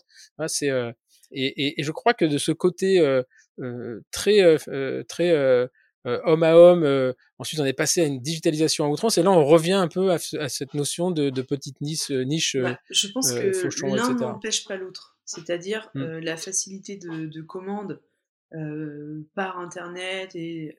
Parce que voilà, moi, je sais que même nos assistantes, bah, elles passent de une heure ou deux toutes les semaines à faire leurs commandes mmh. en appelant et tout ça. Enfin, c'est vrai que ça, ça, semble un peu dérisoire, je trouve, aujourd'hui. Pour des choses simples comme ça, c'est vrai que euh, elle n'arrête pas de me dire mais est-ce qu'on peut commander sur internet machin? Mais tout le monde ne le fait pas en fonction des, des sites. Mmh. c'est pas c'est pas toujours simple. On a on a déjà euh, cinq comptes différents. Enfin c'est c'est pas c'est pas forcément simple. Mais ça n'empêche pas d'avoir un référent comme tu disais et ça c'est vraiment super parce que euh, là sur euh, sur certains produits on a notre référent qu'on appelle quand il y a un problème. Ou quand mmh. on a une question. Quand on a il y aura toujours besoin de, de ce facteur humain mais mmh, je dirais mmh. pas pour les mêmes choses. Je vois pas l'intérêt aujourd'hui euh, d'avoir une personne qui va noter ou sur son ordinateur tu veux trois boîtes de gants de ça, alors qu'on pourrait cliquer le faire nous-mêmes. Je Mmh, trouve mmh, qu'il y a mmh, deux personnes qui perdent du temps parce que, euh, pareil, à l'oral, ben, elle peut s'être trompée, enfin, je sais pas, et c'est normal. À un moment, quand il y a une commande de, de 70 produits euh, et qu'elle cherche à chaque fois sur sa page, parce que, enfin, moi, je l'ai eu une fois au téléphone, je l'entendais cliquer dans tous les sens. Mmh. Ça, c'est vraiment des choses que, que, que, que nous, on peut faire. Et, et surtout, euh, retrouver des produits qu'on a déjà achetés, tout ça, sans avoir besoin de rechercher les références à chaque fois. Et, Mmh, et mmh, c'est mmh. c'est un peu, euh, c'est un peu tout ça qui nous amène à cette marketplace finalement. Donc, alors, on arrive là-dessus. Donc, vous, vous, euh, bon, vous êtes un peu le lapin dans les phares euh, quand vous étiez jeune. euh, vous comprenez pas que vous vous souvenez que vous vouliez du verionomère, mais vous saviez pas qu'il y en avait 10 différents. c'est vraiment fusil ça. 1 à fusil 10. Bon bah je prends celui que je connais. Hein. C'est quoi Il est marron et noir? La boîte, elle est bleue. Mais Mais si, oui. la boîte, elle est noire. C'est brillant, mais si. Mais si, si, ça commence par un F. Et, et, euh, et- et donc, et en fait, qu'est-ce que qu'est-ce que ça génère comme idée euh, euh, cette histoire-là? C'est de dire, euh, en fait, vous voulez faire un super catalogue de, de tout, quoi. En fait, oui, c'est se dire, mais pourquoi au lieu d'aller chercher tout à droite, à gauche, tout le temps, en se disant, allez, bon, allez, je fais toute ma commande chez, euh, j'en sais rien, J- euh, GACD, DPI, tout ça. Ah, mais attends, mais ils ont pas ça. Enfin, des trucs plus spécifiques. C'est-à-dire qu'il faut rechercher aussi. Moi, je, je voulais faire genre une contention fibrée. Il y avait plus Mhm. ce que j'utilisais quand j'étais au cabinet euh, du Dr. Sriou. Et, euh, et donc, bah, j'ai j'ai- franchement, je ne trouvais pas, je ne savais pas où chercher euh, ce truc-là. C'est des trucs un peu plus euh, spécifiques. Mhm. Et euh, même certains matériels, moi j'aimais bien les champs, j'aime pas le champ où il y a juste la tête qui dépasse, je veux le champ comme ça. Ah bah chez euh, des pays, bah, ils ont pas ça, faut Et en fait, je sais pas, c'est c'est vraiment stressant, je trouve, parce que en général, euh, surtout au départ, je faisais ça un peu dans l'urgence parce que c'est des choses auxquelles j'avais pas forcément pensé initialement. Mmh. Et, euh, et du coup, c'est du stress, c'est beaucoup de temps perdu, euh, c'est vraiment de, de l'énergie que j'aurais pu passer, enfin, j'aurais pu faire autre chose à la place. Et aujourd'hui, encore pour certains cas, c'est euh, c'est mon, mon assistante qui s'y colle. Et la dernière fois, je voulais juste acheter une, un fauteuil pour mon assistante avec un bras qui revient. C'est Mm. vraiment quelque chose de simple. Mais j'ai vu des prix, mais honnêtement, euh, entre euh, 300 et 800 euros. C'est quoi la différence entre les deux? Je Mm. pense pas qu'il y ait 500 euros de technologie en plus chez euh, Mm. celui qui est le plus cher. Ben, c'est pareil, elle a checké pendant, euh, pendant euh, je sais pas combien d'heures, juste pour aller voir sur les différents sites et tout ça. C'est juste euh, switcher cette étape de, de recherche, quoi, Mm. finalement, et de pouvoir tout avoir au même endroit. Après, on ne veut pas tous les mêmes choses. Ça ne veut pas dire qu'il y en a qui vont être complètement favorisés par rapport à d'autres, que ce soit des distributeurs, des fournisseurs. Il y en a qui veulent vraiment des choses les moins chères. Il y en a qui veulent telle qualité, bien sûr, au meilleur prix. Mmh. Et donc, c'est Mm. pouvoir regrouper tout ça pour que chacun puisse trouver son bonheur, mais au même endroit, sur euh, la même marketplace, avec euh, limite une facture euh, unique et qu'on n'ait pas à, à perdre de temps. Pouvoir comparer les produits en termes de qualité et avoir les retours en fait des, des autres dentistes par, euh, Mm. par des notations, des choses comme ça, euh, pour se dire ah mais celui-là il est trop bien et que si mon produit habituel est en rupture de stock, je puisse aller voir bon bah qu'en pensent les autres parce que c'est ce qu'on fait sinon on s'appelle entre nous machin mais moi j'ai plus ça est-ce que tu sais ce que je peux prendre? Et bien là on aurait un système de notation clair en disant bah s'il y a 200 personnes qui ont euh, adoré ce produit il est à 5 étoiles bah je me je tente ce produit là par Mmh. exemple Mmh. euh, sur un produit que je, je n'ai plus et comme tu disais tout à l'heure il y a aussi une appréciation du distributeur en termes de euh, de SAV de communication de livraison on veut faire vraiment Mmh. une double notation pour que euh, bah, peut-être que euh, tel distributeur ne sera pas le moins cher, c'est clair, mais Mm. par contre, vous pouvez être sûr d'avoir de la qualité et si vous avez le moins de problèmes, il vous renvoie le produit, enfin, vous renvoyez le produit, vous en en renvoie un nouveau, il n'y a pas de souci. Voilà, c'est ce qu'on cherche aussi. Parce que Mm. effectivement, euh, j'a- j'avais euh, j'avais acheté euh, du, du matériel pareil au début sur un, un truc que j'avais découvert à l'ADF, hein, que je connaissais pas, qui était en Espagne ou je sais pas où. Euh, Mmh. je n'ai pas et à reçu la je n'ai pas reçu la commande. Bon, ça arrive, hein, ok. Ouais. Mmh. Mais alors, la croix et la bannière pour récupérer ça. Euh, franchement, ça a été l'enfer. J'ai fini Mm. par avoir gain de cause, mais, euh, mais en gros, ils me croyaient pas, ou en tout cas, ils avaient pas du tout envie de, de, de Ouais. refaire le paquet. Il y a, il y a un autre truc, qui est un exercice où je me suis fait avoir euh, récemment, c'est qu'il y a des sites qui vous donnent des prix hors taxe. Tout à fait. ça, c'est un truc de dingue quand même. C'est même, je sais même pas si c'est légal. Si c'est légal. Donc, euh, euh Bah. en fait, le prix, c'est écrit en là-haut, en tout petit, attention, le prix hors taxe. Puis quand, alors tu te dis, putain, ils sont quand même 20% moins chers. Donc tu te fais toute ta, toute ta commode clair. et à la fin, poum, il te les remet les 20%. Ça m'est également arrivé, donc euh, c'est pareil. Bah, tout ça, je trouve que c'est du temps perdu. C'est Hmm. vraiment des choses que, enfin, en tout cas, si on peut les éviter. Et tu vois ça, alors ça par exemple pour moi c'est de la malhonnêteté. Parce qu'ils savent à ce moment-là, c'est peut-être pas euh, euh, euh, légalement malhonnête, mais c'est intellectuellement malhonnête. Parce que mettre des prix hors taxe en France, alors qu'on sait que, euh, je veux dire, euh, si t'es pas un commerçant ou dans les affaires, la, la notion de hors taxe et de TVA, ça, ça t'échappe complètement En tant que dentiste, Donc, en tout cas, c'est clair. En tant que dentiste. Alors, les centres dentaires, eux qui récupèrent la TVA, ok, mais euh, euh, effectivement, quand tu commences à rentrer dans le business, dans le commerce, tu parles toujours en hors taxe. Donc ça, c'est une autre gymnastique. Mais un, un- un catalogue, je, je dirais pas le nom ici, mais je trouve ça lamentable parce que ils savent en fait, euh, euh, ils savent pertinemment que leur prix, on- c'est fait pour attirer par le prix. Et à la fin, de toute façon, ils te remettent les 20%, plus les 10% de préparation de commande, plus les La traits de frais de port, livraison. etc. Plus Voilà. Et ça, c'est dégueulasse. Ça, je trouve ça dégueulasse parce que euh, globalement, c'est prendre le, le, le, le- le dentiste pour une truffe. L'idée, c'est de savoir à terme euh, comment, euh, voilà, est-ce que les gens reviennent une fois qu'ils se sont fait avoir une fois, parce que c'est vraiment se faire avoir cette histoire. Hein. Ah ben c'est clair. Après, je sais qu'il y en a certains qui, qui vendent dans d'autres pays. Mhm. Et euh, ou peut-être ça se passe comme ça. En Oui, fait, oui, oui, mais du coup, ils s'embêtent pas à faire différemment. Ils ont juste traduit leur site et. euh, Ceci, ouais, mais je pense que c'est pas légal. En. France, je pense que c'est pas légal. Tu dois afficher, tu peux mettre le prix hors taxe, mais tu dois mettre le prix TTC. Ça, je suis Ah bah, quasiment là, certain. J'ai un site en tête, c'est sûr qu'ils le font pas. Ah, je- bah, on a le même, hein. On a le même, euh, on a le même en tête et ils le font pas. Et c'est, euh, et effectivement, ils se disent, mais nous, on est un site basé à l'étranger, donc on n'a pas à le faire. Mais c'est pas vrai. Quand tu regardes euh, les sites anglais, c'est en livre sterling, il y a écrit le prix et à côté le prix TTC. Mais, mais oui, oui, donc ça me rappelle de, un cuisant souvenir où, où entre deux patients, je me suis dit, bon, allez, je me mets en retard, mais je fais cette commande. Et finalement, quand j'ai vu le prix à la fin, j'ai dit, non, en fait, c'est plus cher même que l'autre. Super. Bah ouais, c'est, mais c'est logique. Mais c'est, je quand tu commences à cacher des trucs comme ça, c'est que tu as quelque chose à cacher. Voilà. Quand tu as 99% Ah, des sites qui sont en TTC et que toi tu te mets hors taxe, c'est que t'es pas, c'est que t'es pas clean. Pour moi, c'est pas clean. Bah, en tout cas, c'est jouer sur, euh, sur euh, une notion que nous, on n'a pas forcément Mm. et, euh, et essayer de- d'avoir le, le, le- le dentiste qui se dit, oh bah non, bah, j'ai passé deux heures, tant pis, je la prends. Mais en plus, à mon avis, c'est contre-productif à terme parce que quand tu t'es fait avoir une fois, le mec, t'y retournes Ah, pas. bah, c'est clair. C'est retournes clair. pas. Et puis, euh, et puis, parfois, il peut y avoir des choses quand même intéressantes, des produits intéressants, sauf qu'on va pas s'amuser à faire le calcul Ouais. pour euh, comparer aux autres. Enfin, c'est pas... Du coup, je pense qu'effectivement, c'est totalement contre-productif pour.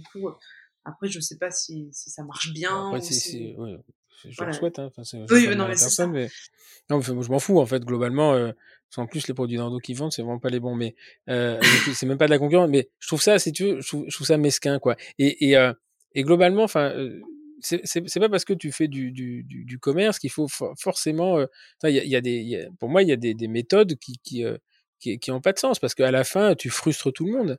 Et donc, euh, euh, en fait, euh, donc ça s'appelle Essential Toolsbox, Tout c'est ça? fait.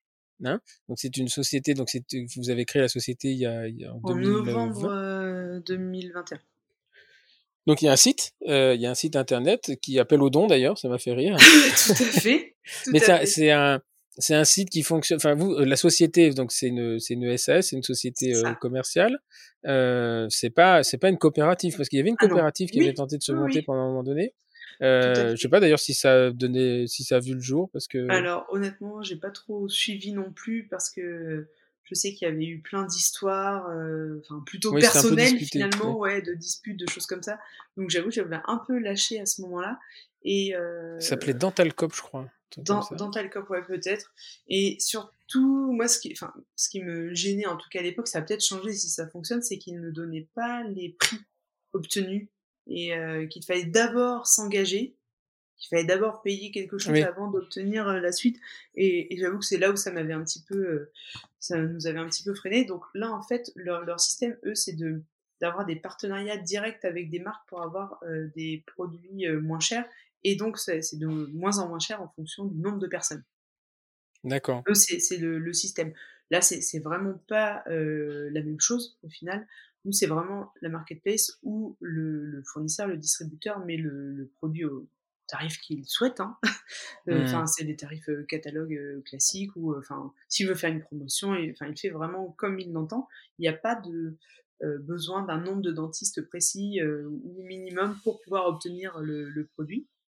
Mmh Donc, c'est vraiment le principe de, de, la marketplace où il peut choisir chez différents fournisseurs. Ça fait un panier unique, finalement et il mmh peut payer directement et ce sera réparti donc à, tous les fournisseurs par la suite.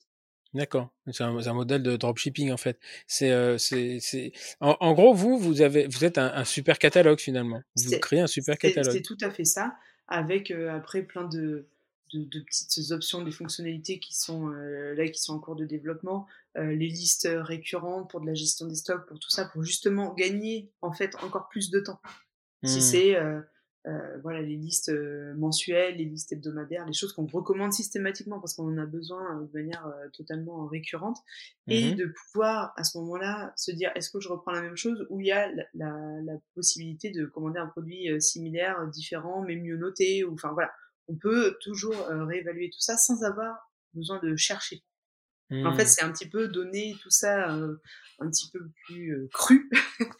Mmh. euh, pareil, des, des services de, de, réparation, il y, a, il y, a, plein de distributeurs qui font des choses comme ça. Et c'est faire aussi découvrir des distributeurs que personne ne connaît ou alors qui sont vraiment très régionalisés mmh. et qui sont très bien, qui ont des, des, des rapports qualité-prix hyper intéressants.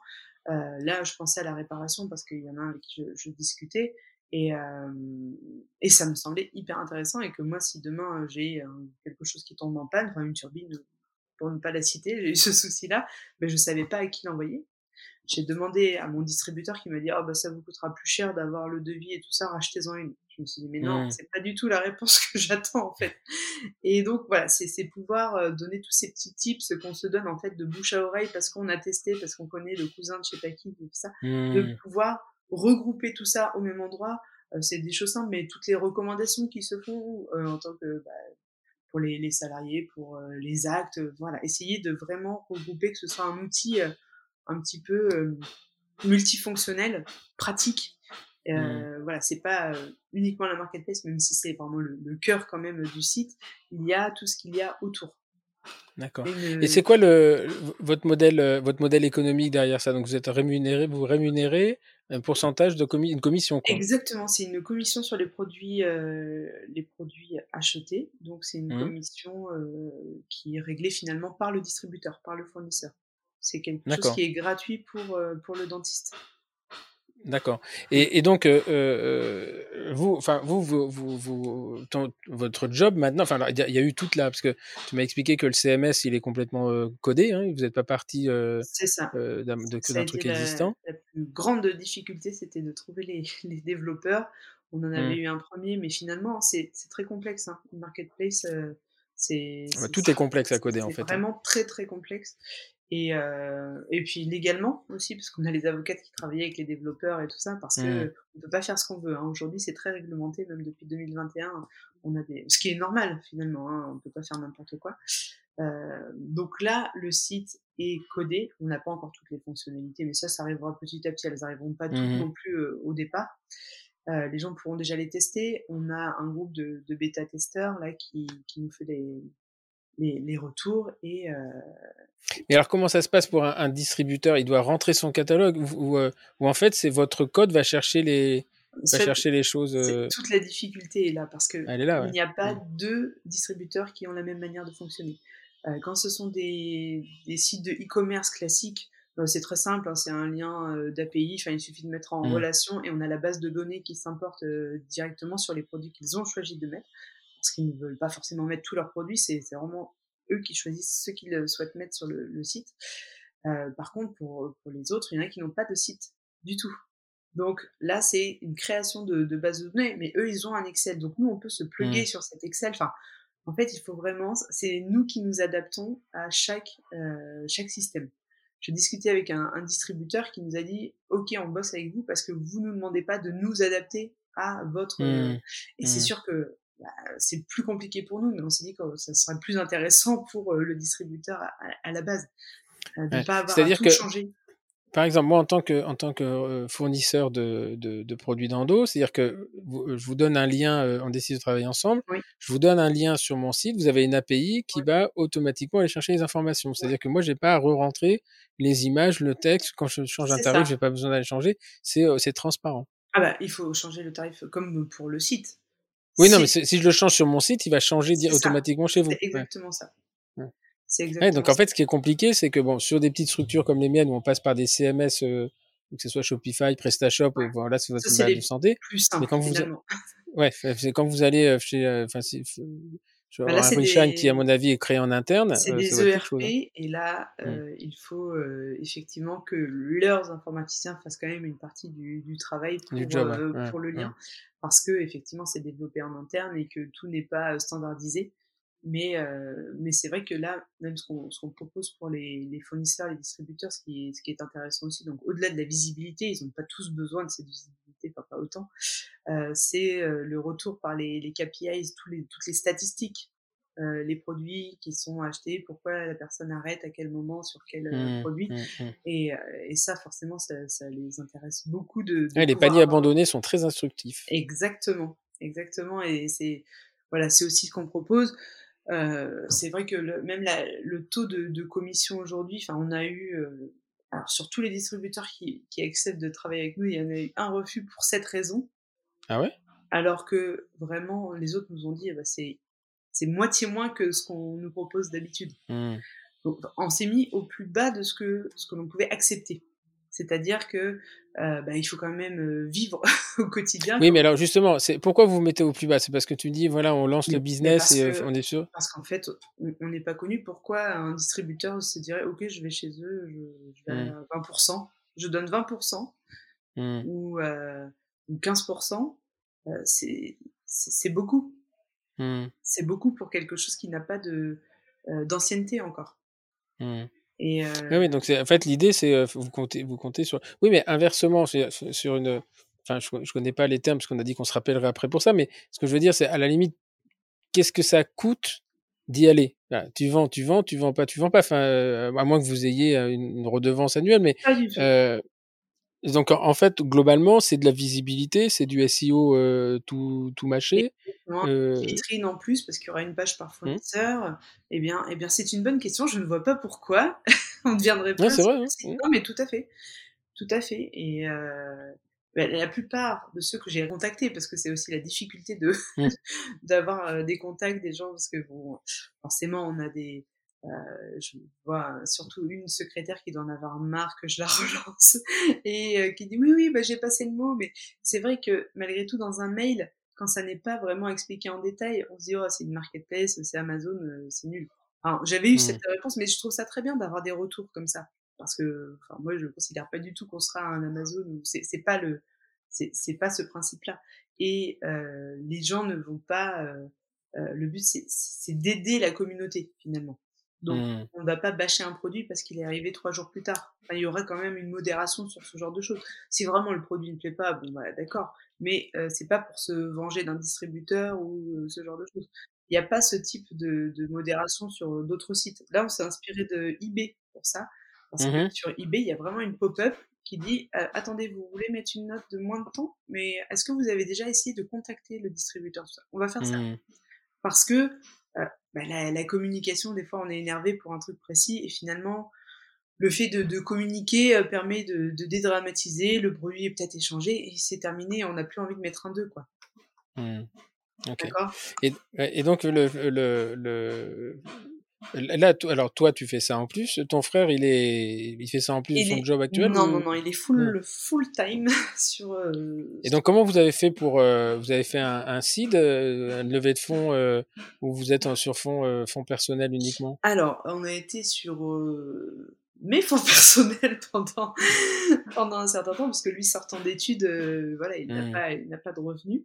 Et, euh, et là, effectivement, on a un investisseur euh, spontané, on va dire, Ah ouais. qui nous a proposé, donc qui nous aide beaucoup, beaucoup, beaucoup là au départ. Hein, Mais c'est un investisseur, un fournisseur qui se dit là ils ont fait un bon truc, ou c'est quelqu'un qui est complètement en dehors du, du complètement dentaire? en dehors de- du dentaire.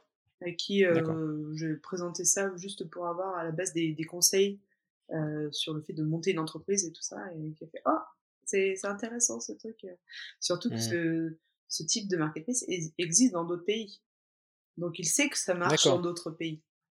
Et encore, c'est pas aussi poussé que ce que nous on espère faire en tout cas, ce que mmh vraiment notre notre objectif. Et, euh, et donc voilà, il nous a il nous a proposé ça et bah forcément euh, ça, ça a changé la donne. Ça nous permet de, nous on se rémunère pas aujourd'hui, hein, on n'a pas encore récupéré, mais ça permet de euh, rémunérer les développeurs, les avocats, enfin tout ce qu'il y a autour. Mmh. Mais ton frère, il est rémunéré dessus ou pas du tout, non? Euh, Pour l'instant, non. Non, non, il est encore sur son prêt, euh, son ancien prêt étudiant. C'est ce qui lui donne de la vitesse pour coder. ah ben là, c'est motivant, hein, je peux dire. non, non, non, non, c'est vrai que non, non, pour l'instant, on, ne, on, ne, rémunère que, que les autres, que les, les freelances ou les salariés euh, de, de, la boîte, parce que bah, on a besoin de, de cet argent pour faire autre chose. Donc tant qu'on peut ne pas se payer, on ne se paye pas. Mmh. Et euh, là, vous êtes, parce que vous c'est une boîte, vous êtes combien euh, vous, êtes avec ton frère, euh, vous êtes donc il y a Xavier aussi, mais qui, tu m'as dit il avait pris un peu de, recul parce que voilà, beaucoup de jobs. Exactement, Xavier plus, ne fait plus partie des associés, même si il, il m'aide sur tous les, les, contenus. Hein, finalement, il est, il est encore là en sous-marin, mais mais c'est vrai que c'était la pression des deadlines et tout ça, mais forcément on est obligé d'avancer, on est obligé d'aller vite. Euh, donc ça nous demande euh, beaucoup de temps, beaucoup d'implication, beaucoup de recherche et comme je disais aussi tout à l'heure, beaucoup de formation sur des choses qu'on ne, mmh. maîtrise pas. Et bah, si euh, si voilà, c'est pas notre priorité, bah, c'est vraiment difficile d'y mettre autant d'énergie. Et, et, donc lui, il a eu quelques débats aussi au cabinet, tout ça. Donc à un moment, il y avait des priorités, c'est clair, mmh. et il vaut il vaut mieux faire ça plutôt que euh, que de rester en place et bah, que ça se passe mal parce que on ne peut pas suivre le, mmh. le, rythme et ce genre de choses. Donc, euh et donc, et sinon, vous avez des, des salariés euh, en interne? Oui, c'est ça, les développeurs. Nos deux développeurs. Oh putain. Ouais, ouais. Il faut, pourvu qu'ils n'écoutent pas ma réaction sur le podcast, mais développeurs, c'est les divas, de, de divas du 21e siècle. Et en plus, ils sont très jeunes, mais c'est des petits génies, les gars. Ah euh, quand on nous a dit, ah ben ça, il faudra tant de temps pour le développer, ils ont mis trois fois moins de temps pour le faire. Ah et il y en a un, il bosse même pas cinq jours dessus. non, non, franchement, ils sont. Et tu les as trouvés comment? Ah, Mais là, mais ça a été vraiment la grosse difficulté, c'était de, de, trouver ces, ces gens-là. Et donc, c'est donc Enzo, euh, notre, CEO, qui, qui s'est chargé de ça. Et donc, c'est finalement sur une plateforme de freelance. Ah, sur, euh, sur Mar Smart, euh, Malte. Malte, exactement. Et, euh, et, donc pour une mission précise, hein, c'était la fin du développement du site et il leur a proposé de rester par la suite. Et, et, ils ont été motivés pour, pour rester parce qu'il y a quand même pas mal de, de challenges hein, justement à, intégrer les, les, fournisseurs, le développement des différentes fonctionnalités, même la fonctionnalité comptabilité qu'on veut mettre en place. Enfin, ça, ça, mmh. les, ça les anime. Et en fait, il y a de comment du design, de l'UX, des choses comme ça. Et en fait, hmm. c'est très très varié ce qu'on leur demande. C'est ah non, non, c'est euh, répétitif et c'est ce qu'ils adorent finalement. Euh. Un développeur, c'est vraiment euh, actuellement, c'est c'est moi je les appelle les divas, mais avec enfin c'est gentil, hein, c'est les mecs qui font ce qu'ils veulent. Hein. Ah, mais moi j'en avais un, il me disait, quand je demande une, en interne, il disait c'est pour quand, il tu verras. tu verras. Là, je suis pas motivé. Il dit non, mais c'est urgent. Ouais, mais tu verras. Non, mais si ça va pas, t'as qu'à le faire. Voilà. Et, euh, et, le mec, il venait euh, tous les tous les six mois, il venait, tous les quatre mois, il me demandait une, une, augmentation et il lui donnait parce qu'en fait, une vraie difficulté sur les développeurs, c'est ah que euh, alors déjà, il faut qu'ils choisissent leur code. Euh, que ce soit du, du, du, HTML pur, du JavaScript, du machin. Et après, en fait, il y a des façons de coder. Exactement. Et, et ça, c'est un truc qu'on ne sait pas. Ce qui fait que quand tu changes de, de codeur, L'autre, la première chose que fait l'autre, il dit non, mais ce qui a été fait, c'est de la merde. Et, euh, et, ça, tu dis bah euh, ouais, mais c'est comme ça. Ah ouais, non. Et le mec, il souffle. Il souffle et c'est ah putain, oh, il a fait ça comme ça. tu comprends rien, tu eh ben, es, en panique quoi. En, tu fait, euh, c'est effectivement des langages euh, propres à chaque codeur. Mmh. Et donc là, on leur a demandé aussi, parce que forcément, avec l'expérience qu'on commence à avoir, parce qu'on a eu quelques développeurs avec qui ça l'a pas fait, parce qu'en fait, c'était trop gros pour eux finalement. Mmh. Euh, eh bien, on leur a demandé de faire un fichier un peu explicatif de leur code. Juste, justement, mmh. Cette traduction que quelqu'un d'autre mmh, pourrait, mmh. pourrait faire. Et donc, on a tout un fichier explicatif si quelqu'un devait reprendre la suite. Mais c'est un truc incroyable. Hein. Même un site, un site WordPress, en fait, ce que j'ai compris avec le temps, c'est qu'il y, a, y, a, y, a, y a un langage et il y a un style. Et en fait, ton style, et pour ça, pour bien comprendre ça, il y a un jeu euh, donc c'est une copine de, de, de, ma conjointe qui m'avait fait, euh, qui elle a fait les mines et tout. Elle me dit ah, tu vas apprendre à coder, bah, commence par faire ce jeu-là. Parce que moi, il y a un moment où j'étais énervé. Il commence à me faire chier que leur style, ça, merde, un, un, L et un E, ça a toujours fait le. Bon. Et en fait, donc elle m'a donné ce jeu. Alors ce jeu, en fait, c'est une espèce de, de, de, de, petits, de petits moutons. Là, enfin, ton frère, il doit connaître ça. Euh, enfin, les développeurs, ils font ça. C'est des petits moutons. Puis tu dois faire des, t'as des missions. Et en fait, cette mission, tu les fais qu'avec des trucs binaires donc des plus, des moins. Donc il y a une logique si tu veux. Donc euh, et le euh, et donc tu, tu, vois par exemple il faut aller mettre quatre tonneaux dans le truc en passant par là, mais tu peux faire ou tu peux pas faire. Et en fait l'idée c'est de faire avec un minimum de de, de, de redondance, tu vois, de dire euh, go to go to go to voilà, parce que ça veut dire que ton, ton processeur il, il patine et donc tu perds du temps. Ah mais putain, mais tu deviens fou avec ce truc-là. Parce qu'à un moment tu dis non mais attends c'est pas possible, c'est pas possible. Ah, il me donne ça, c'est pas possible. Et tout est possible et là, tu comprends qu'en fait, tout le monde a les mêmes tonneaux, les mêmes 1 et les mêmes 0, avec les mêmes petits cochons. Et c'est pas le même chemin. Et c'est là que tu te rends compte que euh, euh, il y a, y a, y a un, un, livre de, de comment il s'appelle euh, ah le fondateur de Netflix euh, qui explique ça très très bien. C'est qu'en fait il dit il y a des mecs, t'as des codeurs ils ont une espèce de, de, ils sont pas faits comme nous et le mec il arrive il voit tout de suite. Je sais pas si t'as déjà vu des lignes de code hein, je veux dire tu comprends rien il y a des, points d'exclamation des accolades. et l'autre il arrive et il dit bah c'est ouais mais ça va pas ça. Et voilà. Et il me dit ça euh, bah, c'est une forme de génie. Et euh, bah celui-là quand il te demande 100 000 tu lui donnes 100 000 parce que parce que en fait euh, il vaut deux fois deux, deux mecs à 50 000 quoi là, c'est exactement ce qui s'est passé. Il fait, juste pourquoi l'ancien a fait comme ça? Je peux faire un truc beaucoup plus simple, beaucoup mmh. plus rapide, et je peux vous le faire pour euh, demain. Bah, ok, euh, bah, on, va faire ça du coup. Et il avait vu tout de suite comment le faire. Et là, on a pu. Euh, enfin, là, le site est mis en, en, production, tout ça. Enfin, je veux dire, l'ancien développeur a mis beaucoup plus de temps à arriver mmh, à ce mmh. résultat. Et, c'est pour ça que je dis ce sont des petits génies, parce que le gars a 20 ans il code depuis qu'il en a 13, il a fait mmh. lui-même des serveurs euh, Minecraft et compagnie. Et, euh, et là, bah, pour lui, c'est facile, quoi. Mmh, pour lui, c'est mmh. un jeu, pour lui, c'est agréable de, de, faire ça. Et, et comme il adore, bah, c'est vraiment euh, ah mais rapide. Je peux comprendre. Alors, tu vois, je veux dire, je peux comprendre qu'on aime ça parce que c'est euh, t'es face à une machine, t'as des armes finalement relativement limitées, hein, t'as des 1 et des 0 et et en fait tu peux faire un truc génial et ça devient un challenge. En fait, les ça. mecs ils jouent, voilà, ils jouent, mais c'est des divas. Mais Moi, j'aurais toujours le mec, c'est tu veux faire ça pour quand? Je sais pas, tu verras. il m'a dit de façon, tu verras. Mais il m'a dit tu peux rien faire parce que tu sais pas faire. Bon, nous ils mettent voilà. les formes quand même. Il dit on va essayer de le faire pour tant et peut-être que ça n'arrivera pas. peut-être que ce sera un peu plus long.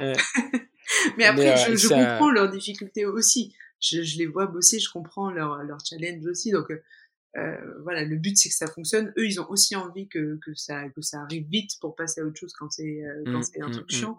Et mais du coup, c'est vrai que quand je vois ça, je me dis mais mais j'aurais eu envie d'apprendre à coder euh, à un moment. Maintenant, je me vois pas le faire aujourd'hui en tout ah, cas. Moi, j'apprendrais, ah, j'apprendrais, je mourrais en sachant coder. je me dis s'il y a un sûr. deuxième confinement de trois mois, je pense que j'apprends à coder à ce moment-là. Ah non, mais c'est euh, moi, je, j'ai hein. dit à ah, j'apprendrai à coder, c'est sûr. Enfin, au moins pour comprendre le, ouais. le truc. Ah, je suis d'accord. Bon, après, je pense qu'il te faut des années, des années de. Euh, puis avoir été. Euh, puis d'abord, tu as des codes qui changent. Enfin, une évolution des codes, le Python, le machin, je comprends rien. Enfin, c'est, euh, mais c'est, ça va, c'est très intéressant et je peux comprendre qu'on se pique au jeu quand même. Ah oui, oui. Parce que tu as une force, as une force avec ça, tu fais ce que tu veux. Ah ben, là, aujourd'hui, en tout cas, effectivement, c'est euh, les doigts d'or, quoi. Enfin, mmh. Les mecs, ils sont pris dans n'importe quelle, euh, quelle boîte, et même en n'ayant pas d'expérience. Mmh. C'est ça mmh. qui est magique. Ils sortent des, des, des écoles, enfin là, les, les deux qu'on a, c'est des écoles euh, très très prisées, a priori. Enfin, moi, je découvre, hein, donc euh, c'est euh, l'Epitech et l'école l'école 44, enfin, je sais plus. 40, oui, c'est le truc de 44, c'est le truc de voilà. Xavier Niel. Et et là, en fait, leur manière d'apprendre, c'est juste, dès le début, ils n'ont pas de cours. Hein. On leur donne un projet, on dit, bah, tu dois faire ça. Et bah, ils se débrouillent le... tout seuls. En plus, ils sont hyper autonomes. Moi, je, je sais pas moi qui vais leur dire, utilise telle, euh, telle stratégie, utilise euh, telle, telle chose. Donc, ils sont vraiment extrêmement autonomes et dès le départ. Mais là, vous êtes, vous êtes complètement dématérialisé en termes de localisation ou vous avez des bureaux? On a euh, des bureaux dans deux, deux incubateurs à Paris. À, à Station F. Station F, ouais, d'accord. Vous êtes vraiment euh, très, très Xavier Niel, vous. hein. Eh ben, c'est Enzo qui nous drive, hein, surtout.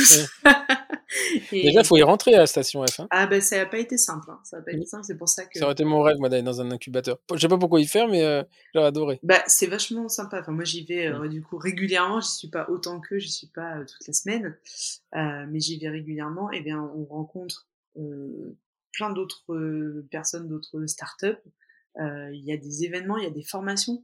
Mais j'en ai fait une, mais enfin, je trouve ça génial. Mm. quoi. C'était Mm. juste pour euh, savoir passer un, un call. euh, quand on veut avoir le numéro, par exemple, de la bonne personne. Hmm. La secrétaire, là, celle qui dit. La ouais, secrétaire qui fait non. et le gars était trop fort. Il nous a fait des. J'aurais dû parler de certains distributeurs que j'arrive pas à avoir, mais voilà. Il a appelé avec quelqu'un qui lui a dit je n'arrive pas à avoir. C'était le compte de Naf Naf. Enfin vraiment, c'était pour une autre entreprise. Et, euh, et en deux minutes, il a eu, il a eu le numéro quoi. Mm. Il y a vraiment des stratégies pour tout en fait. C'est ça. On peut tout apprendre. Il y a des stratégies pour tout. Et Ah, c'est- oui, ça un savoir-faire. Et c'est pour ça que nous, on est, on est un peu des, on est un peu des clowns, parce que quand tu arrives là-dedans, en fait, tu te retrouves face à des mecs qui, eux, savent faire, et puis ils te voient venir, ils disent, ouais, fais bien, c'est une bonne idée. Comme- ça m'inquiète, hein. Quand un fournisseur me dit, oh, c'est une très bonne idée. Je dis, putain, attends, c'est pas c'est du ou du cochon, ça. et puis, en fait, tu penses que ton idée, elle va éclater, que tu- vas crouler sous les machins. bon, tu te dis, bon, ok, ça ne fonctionne pas comme ça. Puis petit à petit, enfin, voilà. Euh, Mais bon, oui. enfin, ceci dit, c'est, sympa. Et donc, Station F, et puis le- la deuxième euh, localisation, C'était l'incubateur de l'IESEG à la Défense. D'accord. Ah oui, c'est là où, euh, où Wenzo était, a fait euh, ses études, ouais. Et comment on fait pour rentrer à, à Station F? Parce qu'il faut valider un projet, enfin, c'est limité dans le temps, etc. un projet. Il y a une, deux commissions qui, euh, qui, qui checkent le projet. Et il y a, il y a un pitch que je n'ai pas Mhm. fait hein, parce que sinon ça aurait été compliqué. Et, euh, et à l'issue de ça, ils choisissent quelques. quelques Ouais, non, c'est pas facile, hein. Ah. C'est pas Mais ça a facile. duré des semaines, hein. Ça a duré des semaines. Ouais. avec, euh, Et ça dure quoi? Et vous êtes hébergé combien de temps là dans l'incubateur? Là, c'est un an. Ah oui, c'est ça. Et au bout d'un an, tu veux, tu, tu c'est- passes- c'est tu passes en renouvelable. pouponnière là, je sais pas quoi. C'est renouvelable après, euh, que ce soit à ou ou à Station F, on peut, on peut renouveler ça. Ouais. D'accord. Mais, mais c'est vrai qu'après tout est en open space dans, dans ces Mm. bureaux-là. On peut avoir quelques bureaux un peu euh, plus privatisés pour des, des rendez-vous euh, avec des réservations, tout ça, mais c'est vraiment une super Tu ambiance. dois avoir un, où- tu dois avoir un paquet de geeks Ah, là-dedans. mais c'est clair, je les vois tous euh, en train de, de taper sur. Je fais coucou! Avec les écrans noirs, tu sais, le mec qui tape, Ah, et puis, et leur, leurs écouteurs, quoi. Leur Il y a, ouais. personne, quoi. Ils sont, ils sont vraiment Ouais. euh, dans leur monde, mais, mais c'est vraiment un autre monde, mais, mais j'adore, quoi. J'adore, euh, en parallèle, forcément, on fait un peu, on fait du, du développement personnel. Enfin, voilà, il faut, faut créer cette culture et tout ça. C'est, on apprend vraiment beaucoup, Ouais, beaucoup, ouais. beaucoup. euh, Bon, en tout cas, en tout cas, l'idée, l'idée est saillante. Je sais pas si elle est bonne ou pas, c'est l'avenir qui le dira. Parce que j'aime pas quand on me dit ouais, l'idée est géniale, elle est bonne. ah tu non, sais mais pas tant qu'elle est. même, même nous, on sait pas si, euh, si ça. Bah, t'as des indicateurs quand même. Quand t'arrives à Station F, c'est que t'as des mecs qui ont réfléchi pour toi. hein. Ah, ben là, euh, même l'investisseur qui nous a dit, OK, Banco, Ouais. je vous donne ça. Là, on s'est enfin, ça a donné du poids. C'est un, euh, investisseur qui euh, il, il rentre au, il rentre au, au- comment dire dans votre, euh, Au il a racheté des parts? à, Ouais. à potentiellement à terme. C'est des, B, Ah ouais. des BSAR, ça s'appelle. En- ça, ouais, voilà, d'accord. donc il peut, il peut prendre ses parts et, euh, dès qu'il y a euh, une, alors c'est soit, dès qu'il soit il les prend, soit vous lui remboursez sa donne. Voilà, c'est ça. Donc, euh, Et c'est lui qui décide. Euh, J'avoue que je ne connais pas le, le détail. euh, c'est lui qui décide. je regarderai quand même le contrat. Mais euh, Oui, oui, c'est lui qui décide. En effet, mais bon, il veut récupérer sa mise. Il nous a clairement dit si ça marche, je veux juste que vous me rendez mon argent. Ce qui nous semble tout à fait. J'ai envie de lui dire si ça marche, on te rend le double parce que. mais c'est ça, c'est sans cette impulsion, Ouais. ça- on n'aurait pas pu être aussi rapide là récemment. Mhm. Donc euh, euh, ça vaut tout l'or du monde. Enfin, franchement, c'est et c'est, mais euh, quel est son intérêt lui? C'est d'aider de. c'est un- totalement d'aider. Et, euh, et forcément, on lui a fait un petit pourcentage et tout ça, mais je pense que lui, il a bien d'autres moyens de gagner beaucoup plus d'argent. Mmh, Euh, mmh. c'est c'est vraiment le fait de se dire, ah, ben, je, je pense que ce projet va marcher, c'est ce qu'il nous a dit. Il me dit, là, c'est, euh, je, enfin, dans tout ce qu'on lui a présenté, le, business plan, tout ça. Oui, après, il y a, il y a, tous les ingrédients pour que ça fonctionne. Après, ça le marche. Seul, le seul risque qu'il a de, le seul risque qu'il a de se tromper, c'est que c'est un marché qui, enfin, à moins que ce soit un investisseur euh, du dentaire, mais sinon, euh, c'est un, euh, c'est un, un, comment dire, un, le seul biais, c'est qu'il ne connaît pas le marché du dentaire qui, est, qui a ses spécificités. Après, euh, je pense que le mec, il regarde et dit oui, l'idée, elle est bonne, c'est rentrant, ils ont tel pourcentage, il a dû vous dire que c'était pas assez, mais que vous aviez fait un choix. Et puis, euh, euh, et puis voilà. Non, mais c'est un grand classique. Enfin, le mec, lui, il en a vu des dizaines, quoi. Ah, mais totalement. Totalement. C'est vraiment ça. mais voilà, c'était le, gros coup de pouce de, de ce début d'année qui. C'est agréable, hein Moi, j'aimerais bien avoir un coup de pouce comme ça si vous venez venir m'aider là. Ouais, bah, je, je en parlerai. Pas pour Endo Boutique, mais euh, sur Endo Academy, on, voilà, parce qu'on est dans cette phase. Parce que tu as la première phase où tu ouvres, et puis après, tu as la phase où euh, as la phase des, des, des, des paliers, ce qu'on appelle le scale-up, c'est c'est euh, de, de, passer à l'échelle en fait. fait. Et, euh, et ça, ça dure 4-5 ans et c'est un peu interminable en fait. Et, et euh, je sais pas, je sais pas si tu écouté le podcast de LearnyLib. Si, c'est le premier que j'ai écouté d'ailleurs. Voilà, c'est extrêmement intéressant parce que oui, ils sont montés, euh, ils sont, ils sont montés à l'échelle très, vite, Euh, très très vite, et euh, euh, ils avaient même euh, épuisé tous les systèmes, les Airtable, les Zendesk, et les, les Zapier, etc. Donc, ils ont, Alors que nous, on est dessus. Ils sont passés sur, ah, ils sont passés en, en, ils sont complètement autonomes, et ça, ça, ça a pas de prix parce que voilà, ils sont un peu, un peu collés avec un, un, un, codeur en interne, mais je crois qu'il est un, un, membre de leur famille. Mais euh, voilà, ce que les gens ne savent pas, euh, c'est pour ça que moi, ces, ces groupes Facebook, on dit, hey, c'est un voleur, regarde, il se prend 10% simplement. Ok, ouais, mais derrière, au coco, c'est pas, tu connais pas l'histoire. Et que, euh, que déjà, quand, quand, tu donnes 100 balles, il t'en reste plus que 80 parce que tu as 20% de TVA. Et puis que, et puis que voilà, et que, et, et que, effectivement, tout travail mérite ça. Donc, à un moment, il faut se, se rémunérer. Et si on devenait millionnaire simplement en appuyant sur un bouton, en, montant un Shopify, ça saurait et d'autres l'auraient déjà fait. Et du jour au lendemain, bien sûr. Et du jour au lendemain, ouais. C'est ça.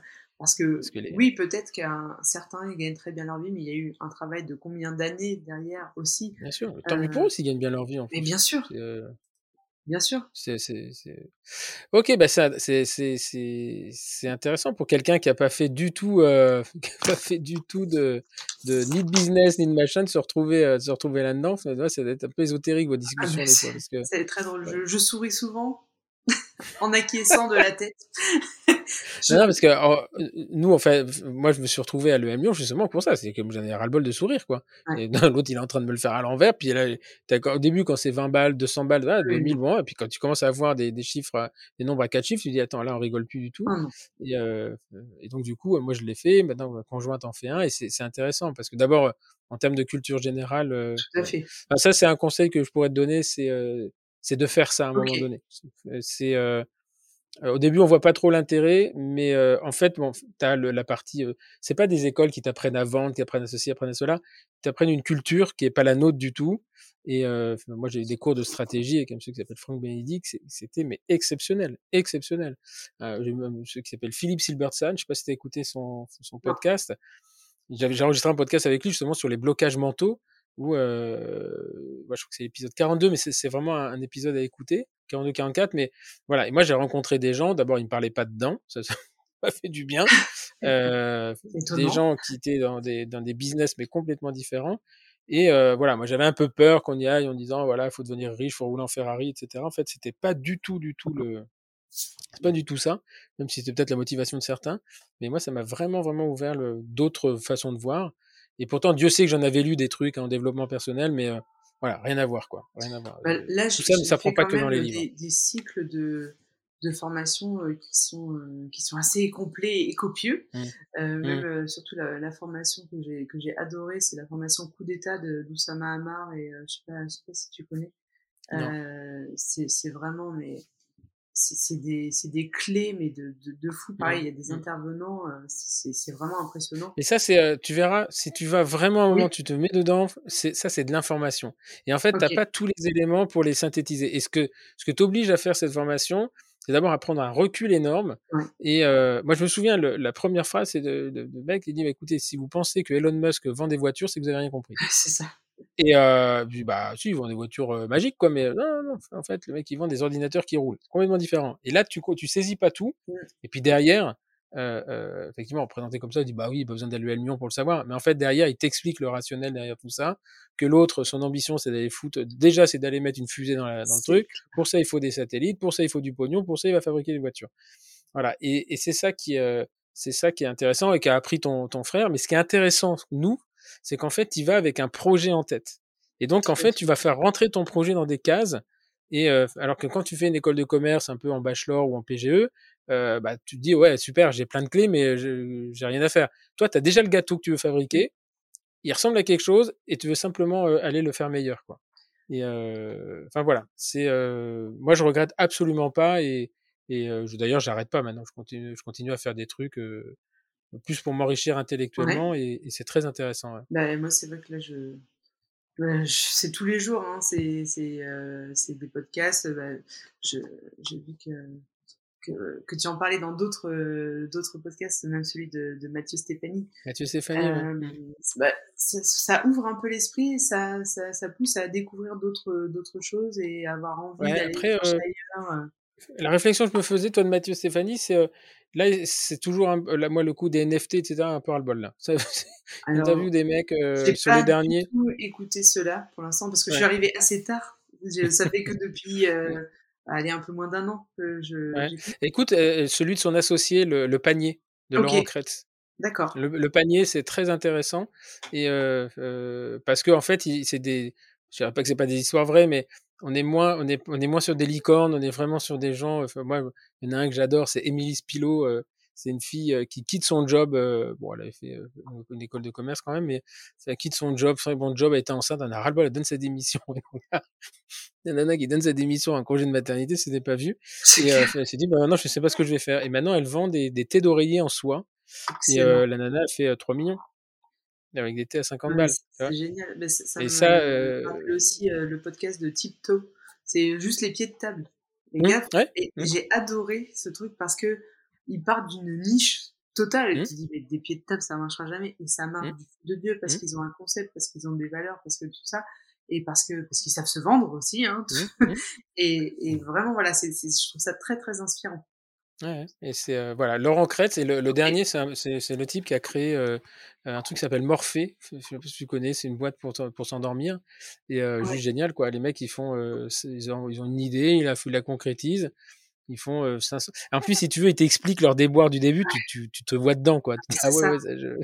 Et voilà, c'est rassurant de voir qu'ils ouais, ont galéré quand même au départ, mais tous finalement. Euh, tous. Après, euh, le problème, c'est que ceux qui parlent, c'est ceux qui ont galéré qui ont réussi. Hein. Ils ne vont pas chercher ceux qui ont galéré qui Bien sont plantés. Ce serait drôle d'ailleurs de faire un podcast là-dessus. Qu'est-ce que vous faites aujourd'hui, du coup? Ouais, Non, mais c'est. Euh, ok. Bah écoute, c'était intéressant. On va finir par les, les, les, les, quatre questions. Si tu devais changer quelque chose à, à ton parcours, enfin voilà, s'il y a quelque chose dans, dans toute ta, ta, ta, chronologie que tu voulais changer, ça serait quoi?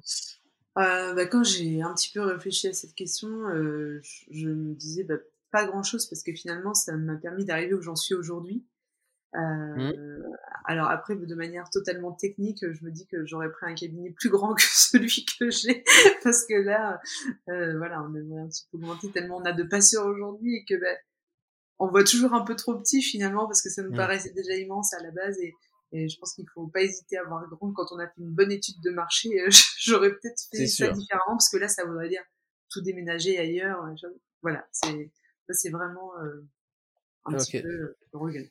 Ne pas voir, ne pas voir trop petit. On voit l'économie au départ, on dit oh, je vais pas pouvoir payer le loyer. Et, non, il faut, il faut tout de suite voir, voir grand si on a, enfin en tout cas si on a un projet bien ficelé, qu'on a fait une bonne étude de marché, il faut pas hésiter. Il faut, faut pas se fermer, il faut pas se contraindre. Exactement. Euh, qu'est-ce qui t'a beaucoup le plus inspiré dans tout ton parcours euh, professionnel? Euh, Là, ce qui m'a le, plus inspiré, je dirais que c'est la, facilité d'apprentissage avec le temps.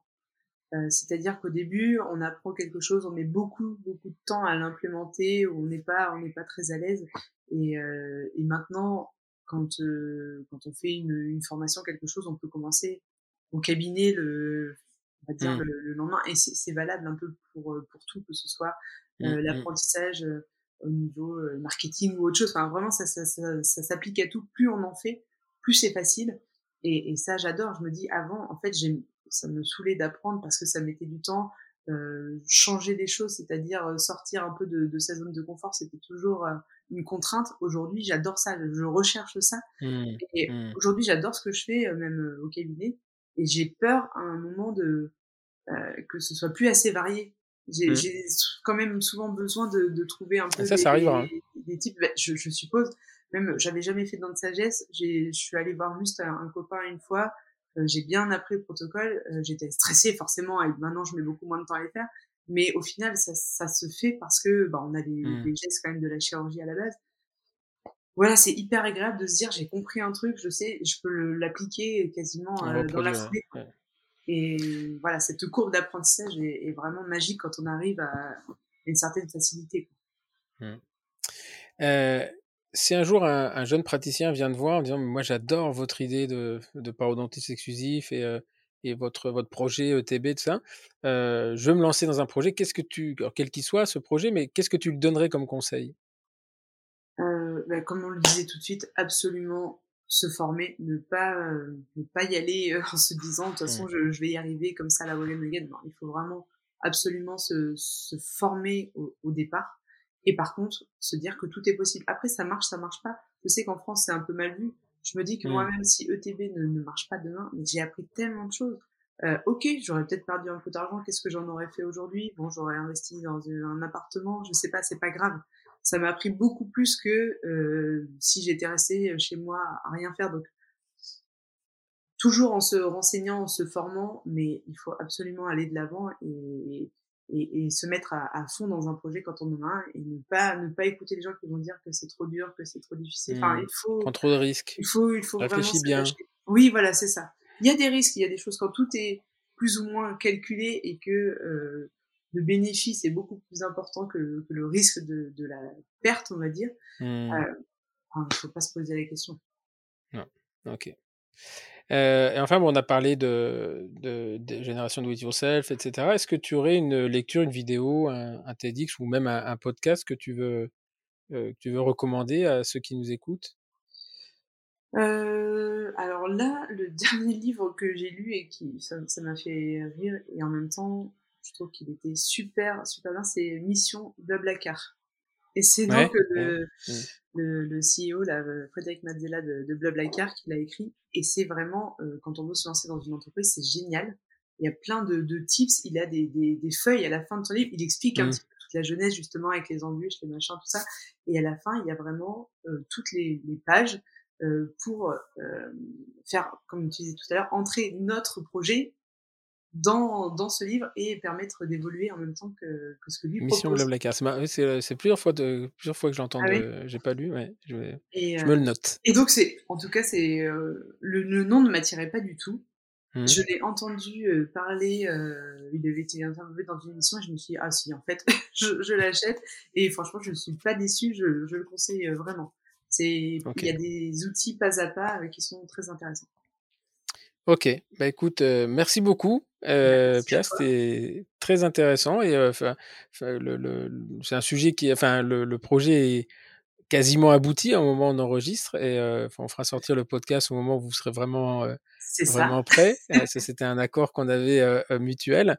en attendant, bah, je vous souhaite vraiment de, de, de, tout le succès que vous méritez. Et finalement, c'est toujours un succès ce genre de choses, hein, ce que tu disais, même si ça financièrement ou sur le plan commercial ça fonctionne pas, on aura tellement appris, euh, même si on préfère que les deux soient associés. Au... Mais euh, en tout cas, l'idée, euh, l'idée au départ est assez étonnante en disant bah pourquoi faire? Et euh, là, la façon dont tu l'expliques sur le, le, le, podcast, eh bien, est extrêmement, euh, bah ça, oui, ça se justifie euh, pleinement. Et euh, voilà. Et donc, euh, vous avez réussi à convaincre un certain nombre de distributeurs. Maintenant, il va falloir convaincre les clients et les acheteurs.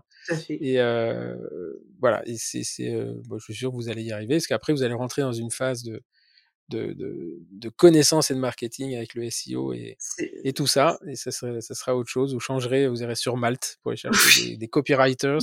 C'est tout à fait ça. J'espère vraiment, vu que ça part d'une idée pour, euh, pour aider finalement le, le chirurgien dentiste. J'espère que ça mmh. plaira au plus grand nombre. Après, euh, oui, l'avenir oui, nous le dira. Après, oui, oui l'avenir te le dira. et euh, éventuellement, on fera un truc. C'est Laurent Kretz qui fait ça, un, un catch-up dans un an. Tu vois, une fois que c'est lancé. Et, et, je prends note parce que c'est intéressant. Mmh. Moi, je, je on, on, enregistre ce podcast, c'est dans la, quasiment dans la boîte, vous êtes en bêta test et vous n'avez pas lancé. Et je pense qu'avant le centième, puisque j'ai toujours dit que ce podcast, il y aurait 100 numéros, les trois derniers étant un peu particuliers, mais avant la fin, on, on, rediscutera, on reviendra et on viendra. Euh, Avec grand plaisir. Les, les, les, joies et les, et, les, et les, larmes que vous avez versées euh, en un an. Hein. C'est clair. ok, bah, merci, merci infiniment. Et puis, euh, bah, bon courage à, à Enzo qui nous a mis en contact au départ, parce qu'il fait déjà son.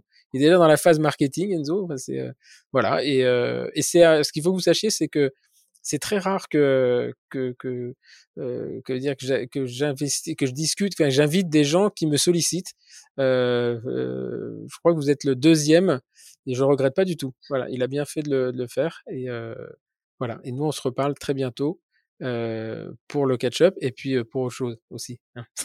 Merci beaucoup Stéphane et puis je te recontacte pour ton site en effet. Bonne soirée, merci à tous, merci à vous tous de nous avoir écoutés. Euh, J'espère que cet épisode vous a plu. Voilà, c'était vraiment différent et, et c'est vraiment, on est vraiment dans le modèle du pivot euh, tel qu'on l'aime quand j'ai tel que tel que je l'aime et tel que je l'avais imaginé quand j'ai lancé le podcast. Je vous donne rendez-vous la semaine prochaine. Merci pour votre confiance. À très bientôt. Au revoir.